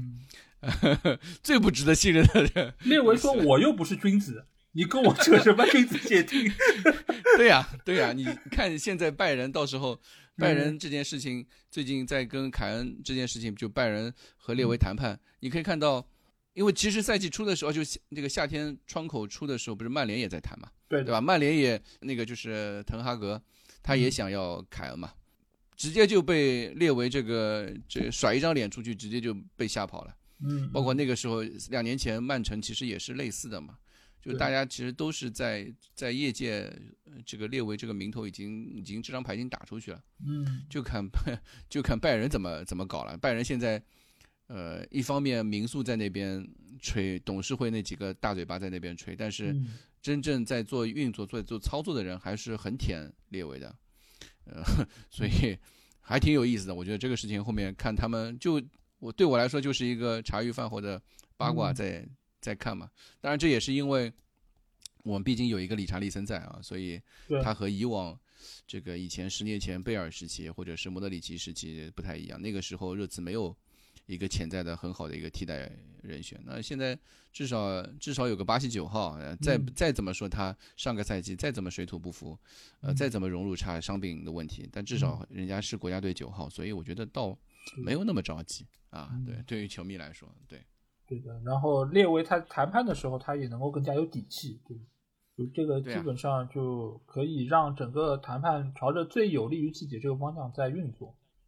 那除了凯恩这个事儿，我们其实可以来看一看这个下窗。我们一直说每个下窗热刺的表现都很好，这个下窗又是有非常出色的引援，对吧？麦迪逊，我觉得没得说，莱斯特的大腿基本上是中前场最可靠的人，然后再加上之前在队里面的库卢还有波罗，这个都已经是转正了。那再加上还有免签的所罗门啊，我觉得这个其实都是在上赛季有过很好发挥的。比方所罗门他替补上场的次数比较多，但是他只要上场就能够进球，也是富勒姆非常重要的一个球员。再加上维卡里奥，我们刚才提到的，对，那你对于这个夏窗目前来说的这些引入，你觉得表现怎么样？下赛季会不会比这赛季好一点？我跟你说，对于热刺球迷来说，每次赛季转会窗结束的时候，尤其是夏窗转转会窗结束的时候，永远都是哦，这个夏窗操作八分、九分、十分，多棒！赛季末啊，赛季末的时候再去回顾那个转会窗，我靠，什么东西零分？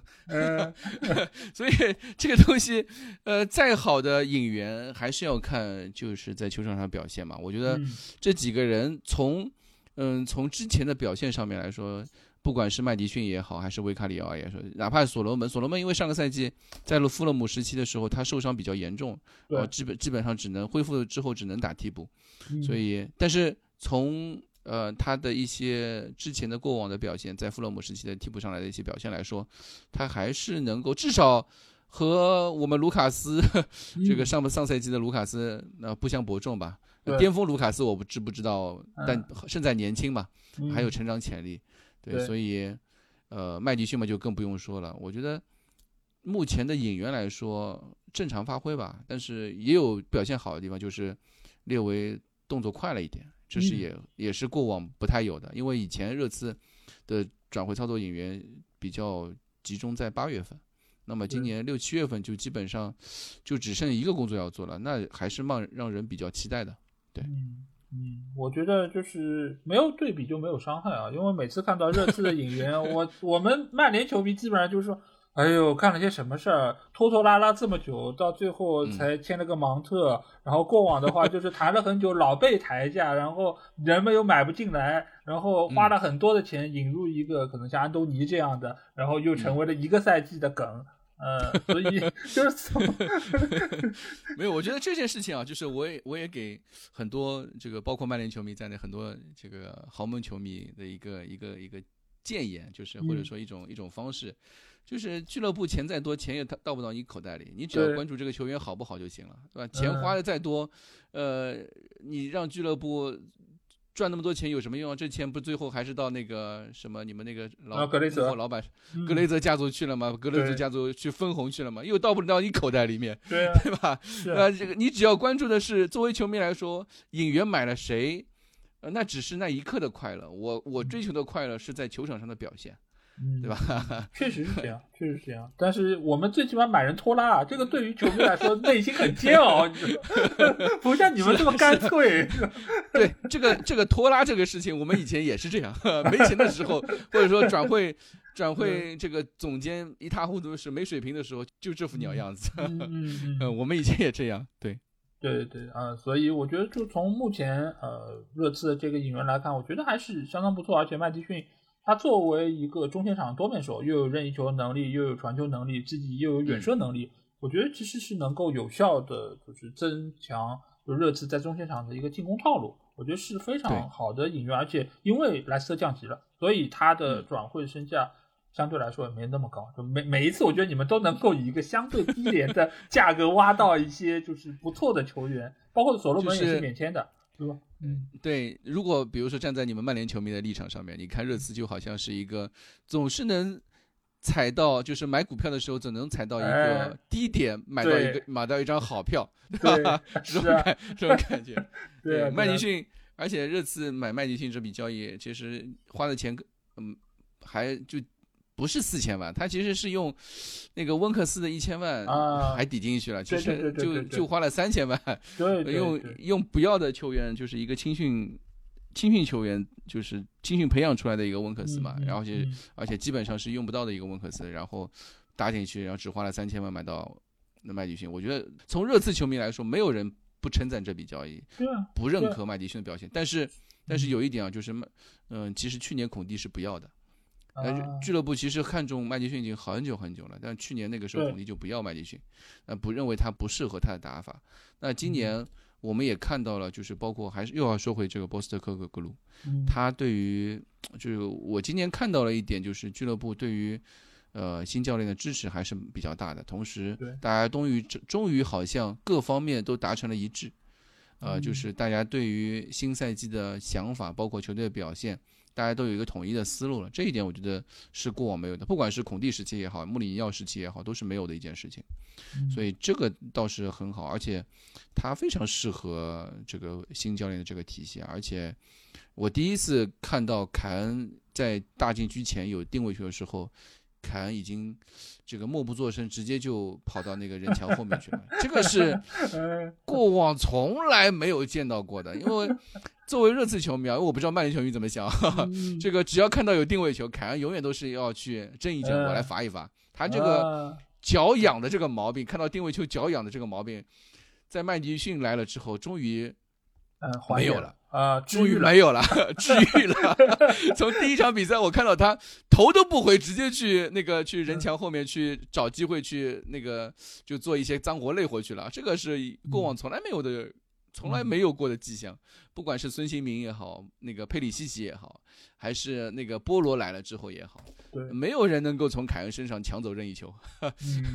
嗯对，麦迪逊来了，终于把这个问题解决了。我觉得这也是一件，呃，挺让我们感到欣喜的一件事情。但是是。话说话说回来，还是对于所有的引援来说，所以所有热刺引援来说，最重要的一件事情还是远离伤病，因为麦迪逊之前伤病还是蛮多的。我我也希望他这新赛季能够，这个是第一第一要素，因为嗯对我们。过往历史太差，很多对引援都倒在新援都倒在了这个伤病这个问题上面，错过了很多融合的时期。麦迪逊如果上个赛季没有伤病的话，可能莱斯特也未必会降级，也是因为他那度缺阵才这样的。呃，所以我有一个莱斯特的球迷朋友，他其实嗯一直说的一句话就是，呃，温克斯值这么多钱吗？他前一段一直在跟我说，怎么能谈成这样一笔？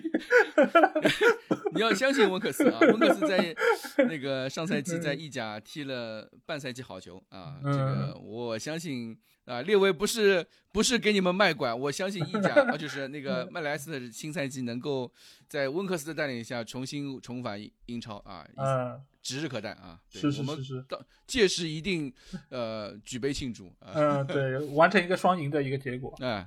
对对对对嗯嗯那接下去你看到的就是这个新教练来了，然后看到这个友谊赛，再加上这些呃新人的加入，那你预测一下、嗯下个赛季球队大概能够在怎样的排名？嗯，我觉得这个事情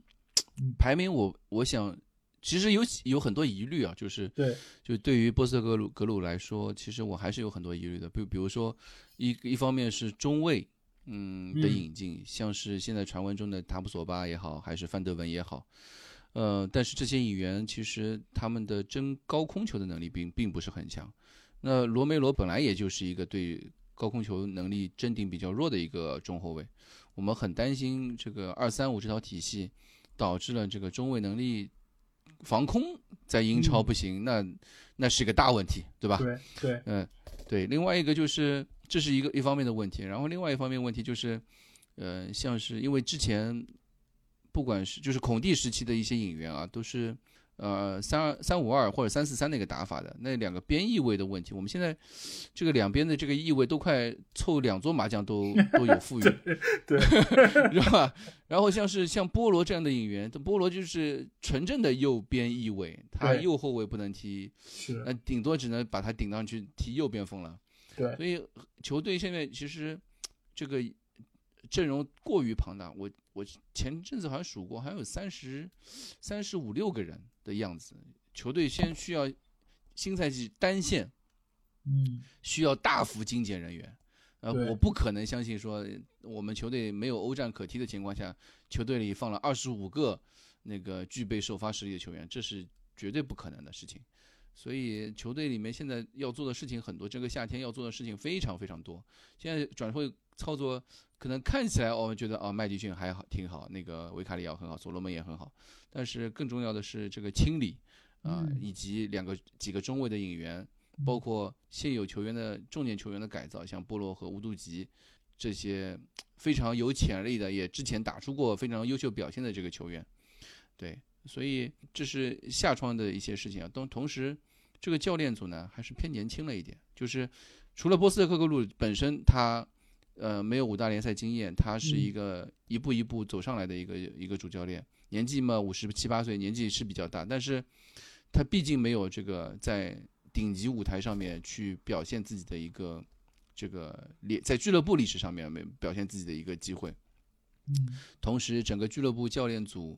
呃，比较偏太过年轻，梅森啊，像是呃是叶迪纳克啊、威尔斯啊，还有还是那个呃克里克里斯吧，这些人都都是球员出身，并且都在四十岁以下，就都是三十六，反正比我年轻，比我们两个人年轻。对我们是觉得这样的一个教练组呢，可能在这个赛季某些阶段的时候会缺乏经验，包括在临场的时候会缺乏经验。嗯。这个是我们都是需要去会打个问号的一个地方，所以我觉得这个赛季疑虑很多，至少在呃赛季开始之前，因为赛季马上就应该只有只有两周了吧，两周左右，两周嗯。多一点的时间，是。呃，就新赛季就要揭幕了，然后时间疑虑又特别多，所以我觉得新赛季预测。呃，但好在有一点啊，就是好在是单线，今年没有没有欧战要打，对这其实对于热刺来说是一件有有优势的事情，所以我觉得，呃，梦想是真四，嗯。梦想是真四，或者是力争一个国内杯赛，呃，国内杯赛奖杯，这是梦想。呃，嗯。现实一点，真四，对吧？真四就行。对。啊，OK，对，其实确实，我觉得就目前来说，就是这个明显的优势就是属于热刺还有切尔西，就是嗯。在下个赛季单线作战，而且这两个球队目前来看都是一线阵容比较庞大，切尔西比你们还要庞大，他们也是对对对对，我知道，我知道，对嗯，就是要靠着那个沙特来拯救一下，对，这个其实也是英超很多球队都是一个通病啊。我觉得嗯好像英超现在只有除了曼城之外，呃，曼城的这套打法加上这个瓜迪奥拉这套这套战术体系，能够比较好的动员起整个球队一线阵容呃二三二十几个人的这样一个、嗯一个能力，其他的球队都存在着一遇到欧战就双线不能全保的一个问题啊，所以这个其实是一个大家都有的问题。然后只要有一支球队单线，他马上在联赛里面就有竞争力，对，这个也是一个不争的事实啊。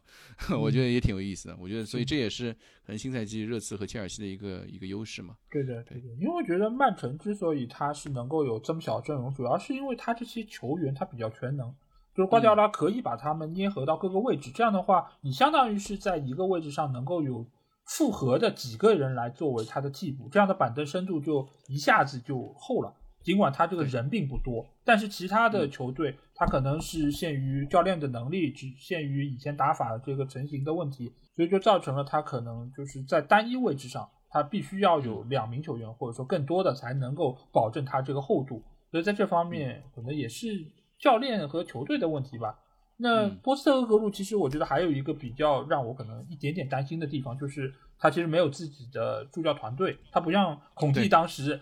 而一下子来了二三十个人，就是各方面的这个助理教练来了，啊，你这二三十个人有点夸张啊，五六个人肯定是有的，反正就是嗯，对对对，就就是嗯。感觉、呃没有，当时好像号称是什么，包括守门员教练，包括什么饮食的，就是意大利嗯。人他吃不惯这边的食物啊什么的，就据说是有一个很庞大的就看不见的团队在那边，是七个人嘛，当时是说。嗯嗯，对，但是但是后来营养师什么都没来，嗯对，就是热刺养不起那些人。也是，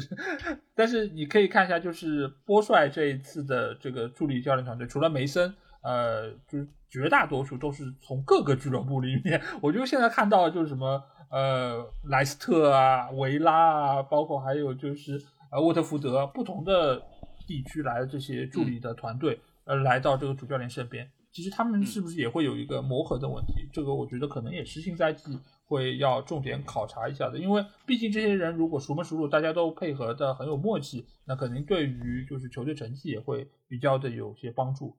你觉得这个有影响吗？嗯，对，按照波斯特克鲁他自己的说法，他每到一个地方都是重新搭建一套教练班子。他不管是在日本，还有在澳大利亚国家队，还是到了那个凯尔特人，他每到一个地方都组组建一套新的教练班子。所以他在这方面其实是蛮有经验的。但是还是我说回刚刚那个说法，我也非常认同你的你这个看法。我觉得这些人，不管是这个教练组也好，还是波斯特克格格鲁也好。经验是一个呃逃不开的一个话题，我们都觉得这个教练组确实，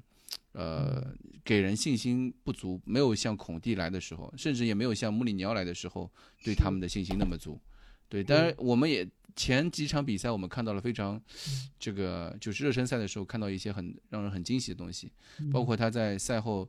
呃发布会上面说的一些话，他和孔蒂或者和穆里尼奥。都有一些显著上面的差别，他会把一些东西说得很清楚。他比如说，第一场热身赛的时候，他赛后说：“我是前几场比赛，我基本上大家都是 half half，就是呃每个人踢半场，每个人都有四十五分钟时间。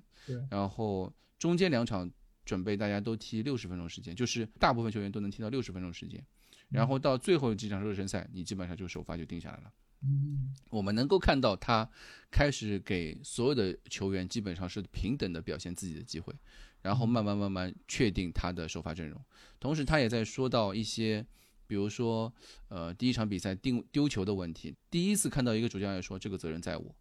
我这个也是以前任何一任主教练。呃，任何一个主主教练我都没有看到过的一件事情，不管是波切蒂诺也也好，还是之前老雷也好，从来没有见过哪个教练说，哎，这个丢球责任在我。他在这场比赛之后，他就说，这个定位球丢球责任在我，因为我没时间练啊。这个 球员不是球员球员的锅，是我的锅，是我我没时间给大家练。但是大家能够练好这个事情，对，所以这个，所以从这个教练上面，我还是能看看到一些新的东西，也不像。这个时候又要把努诺拉出来，努 努诺是一个，这绝对是一个绝对的低谷啊！这个任何每次做参照物的时候，努诺都要被拿出来，就是他在说话的时候，永远都是教科书般的，呃，FM 级别的这个言论，对于球迷来说完全没有这个阅读价值。对，所以所以我觉得新教练对我们来说其实有很多好的地方，但是也有很多疑虑，但更多的疑虑还是对于他经验上面，因为。我们没有看到他在五大联赛成功过，他不像我们之前的几个传闻主教练，像是阿贾克斯的那个，嗯。哦不是阿贾克斯那个费耶努德的斯洛特海也好，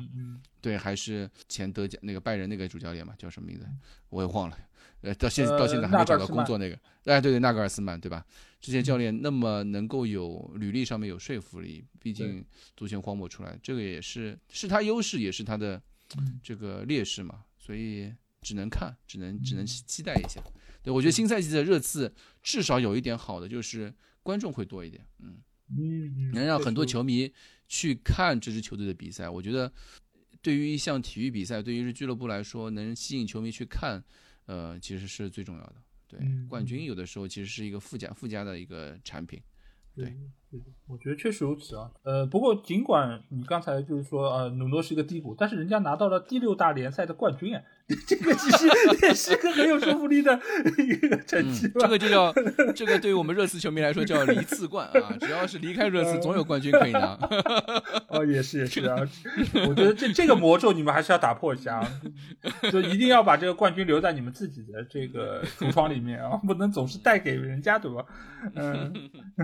对对嗯，那我觉得就是对于下赛季的热刺，其实确实是有很多的看点，因为有很多不确定性。但是这所展现出来的方方面面，其实又给很多人以信心，就是这是一个和以往那个可能令人比较失望的热刺有本质上区别的一个球队。包括目前来说，就是买人的这个思路，你们终于要买中卫了，终于就是要在这个最薄弱的位置，而且维卡里奥已经是弥补了门将这个位置，所以。呃，值得未来给热刺更多的期待。那非常感谢，就是杰代能够来到我们节目，能够来和大家畅聊热刺这个球队。我相信大家在听了这期节目之后，也是会觉得收获良多。毕竟过往这一个赛季都是听我在这儿一个人嘚不嘚，今天终于能够有一个搭档，能够就是很欢快的、很就是尽兴的来聊一下热刺这个球队。我觉得真的是，我也学到了很多。就是从这样一个 资深的热刺球迷这里，我再给大家说一句啊，就是我这个人呢是一个乐观主义者，嗯，然后呢，我我我做节目的时候有很多是嘉宾是悲观主义者，但我觉得呢，我经常经常这么跟他跟自己说，我说，呃，悲观主义者在这个世界上面是永远是对的，悲观永远不会错，但只有乐观主义者才能取得成功，所以我觉得就是你对任何事情也好，呃，你觉得人家是。乐观，你觉得这这其实不是一件坏事情，那那你也不要去说他到底太过于乐观或者是过于悲观，这本身没有对对错，只是个每个人的世界观。但是你对一件事情来说，你连乐观都没有，你如何才能取得成功呢？对吧？所以这个也是我希望大家，就很多球迷也好，或者说那个看球的时候，还是要保持一点一定的乐观啊。对，这个足球毕竟只是一个这个茶余饭后的一个爱好，一个兴趣活动。不能把它看得太过，太过要死要活的。我 因为我看了太多，把足球当做是一个啊，今天足球这个输了，然后一个礼拜这个要死要活，饭也吃不下，这个没有必要。我觉得足球只是一个爱好，只是一个兴趣。对的，对的，呃，因为这个事情其实理论上来说和你没有任何的关系，你在这个上面做点梦又有什么关系呢？对呀，是啊，最重要的其实不就是让自己开心吗？对呀，人生活在世上不就是为了自己开心？你做的任何事情，你不管是工作也好，你还是呃出去看个电影也好，目的是什么？不就是为了自己开心吗？对。那你足球，当你看这个足球比赛，你觉得不开心的时候，你的选择是什么？你为什么还要看下去呢？不看不就行了吗？嗯。对吧？对啊，那你选择一个让你开心的球继续去看，你让当你或者你觉得，呃，我忠于这支球队，我觉得我没有办法继续坚持下去，那你我觉得你可以选择一个另外一个爱好，比如说去看看个看个 NBA 啊，对吧？你可以去看一个 现在棒球很流行，去看个棒球啊，或者说出去打打比赛，去踢足球啊。就像我现在我在上个赛季最后阶段热刺踢得非常不好的时候，我每周还会看他的比赛，但是这只是主主于我的自己对这支球队的忠诚，但我所有的。业余时间全都在我女儿身上。我我现在是上海杨浦尤巴女足的 坚定的球迷啊，她呢已经成为我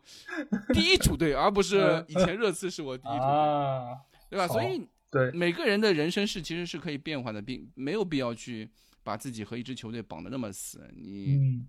也不用去把这件事情看得那么重啊。我的人人生在世，活得开心比什么都重要。是的。尤其是经历过一些低谷的球队的球迷啊，我觉得是更能够理解这一点。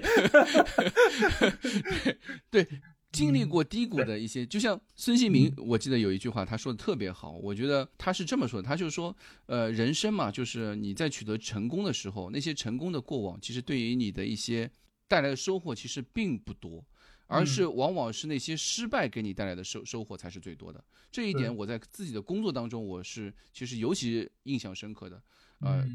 只有在失败的时候，你才会获得收获更多，你才知道哪些是错的啊，哪些其实可以是对的。对吧？那这个这个其实也是一种人生人生人生收获嘛。我觉得这也是挺好的一件事情。看热刺能够能够帮助我知道我哪些事情该做，哪些事情不该做，对吧？你你整天看一支成功的球队，你只能收获啊哦，这我俱乐部真有钱啊，有钱真 好。那这对你的工作有什么帮助吗？一点帮助都没有，对吧？你因为人都是爹妈生的，你出生那一刻，你家你你有多少钱，你都已经定下来了。你俱乐部有钱，跟你有什么有什么关系呢？对吧？嗯，挺好的。嗯，我觉得就是看看有多少听众被你的这番言论洗脑了，然后加入到热刺这个阵营里面。呃，不用不用不用不用，大家忠忠于自己，忠于自己，忠于自己就可以了。我觉得就是因为我之前在受到这个老 A 邀请之之后，我也去听了老 A，因为我平时不是一个特别爱听足球类播客的一个人。哦，我很喜欢听一些综合体育类的播客，我很喜欢听这这些内容。呃，我也听了就是足球无双的一些节目，我也发现就有很多呃来自其他球队的一些球迷的各种各种话嘛。我觉得就是大家其实大家聊足球播客这个平台，其实在国内还是很小众。我希望大家更多是。在一边在做播客的时候，一边能够对其他球队施展出一些尊重啊。我们圈子嗯本身就很小，是能够互相 respect，对吧？嗯就按照穆里尼奥的说法，对吧？respect 对比什么都重要，对吧？我们大家一起把这个平台做好，其实嗯呃才是大家好才是真的好，对吧？是的，所以其实我觉得就是需要我们就是说播客在以后能够有更多机会可以来串串台，然后有更多的交流和合作。我觉得把这个盘子做大，然后让各自的粉丝其实也能够交流起来，我觉得其实才是能够把整个这个产业。呃，我觉得能够做得更好，这样的话也是利于各个播客自己的发展，所以很高兴今天就是请到杰代过来，我觉得也是能够让我们就是这些听众能够听一听资深的热刺球迷是什么样子，而且能够从 看足球这件事儿看出哲学，看出感悟。我觉得真的是不虚此见，你们赚到了这两个小时的节目啊，真的是赚到了。做了两个小时节目，我也觉得大家听起来肯定也很辛苦。嗯，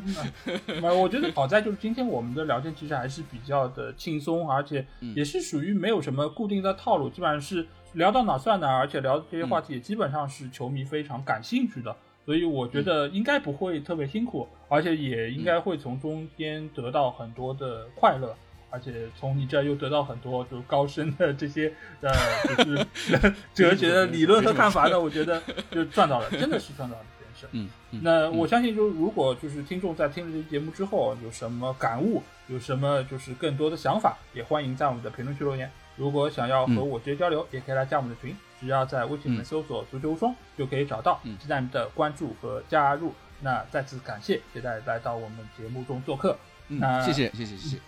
好，那这期节目就到这儿，我们下一期的英超赛季盘点节目再见吧，大家拜拜。拜拜。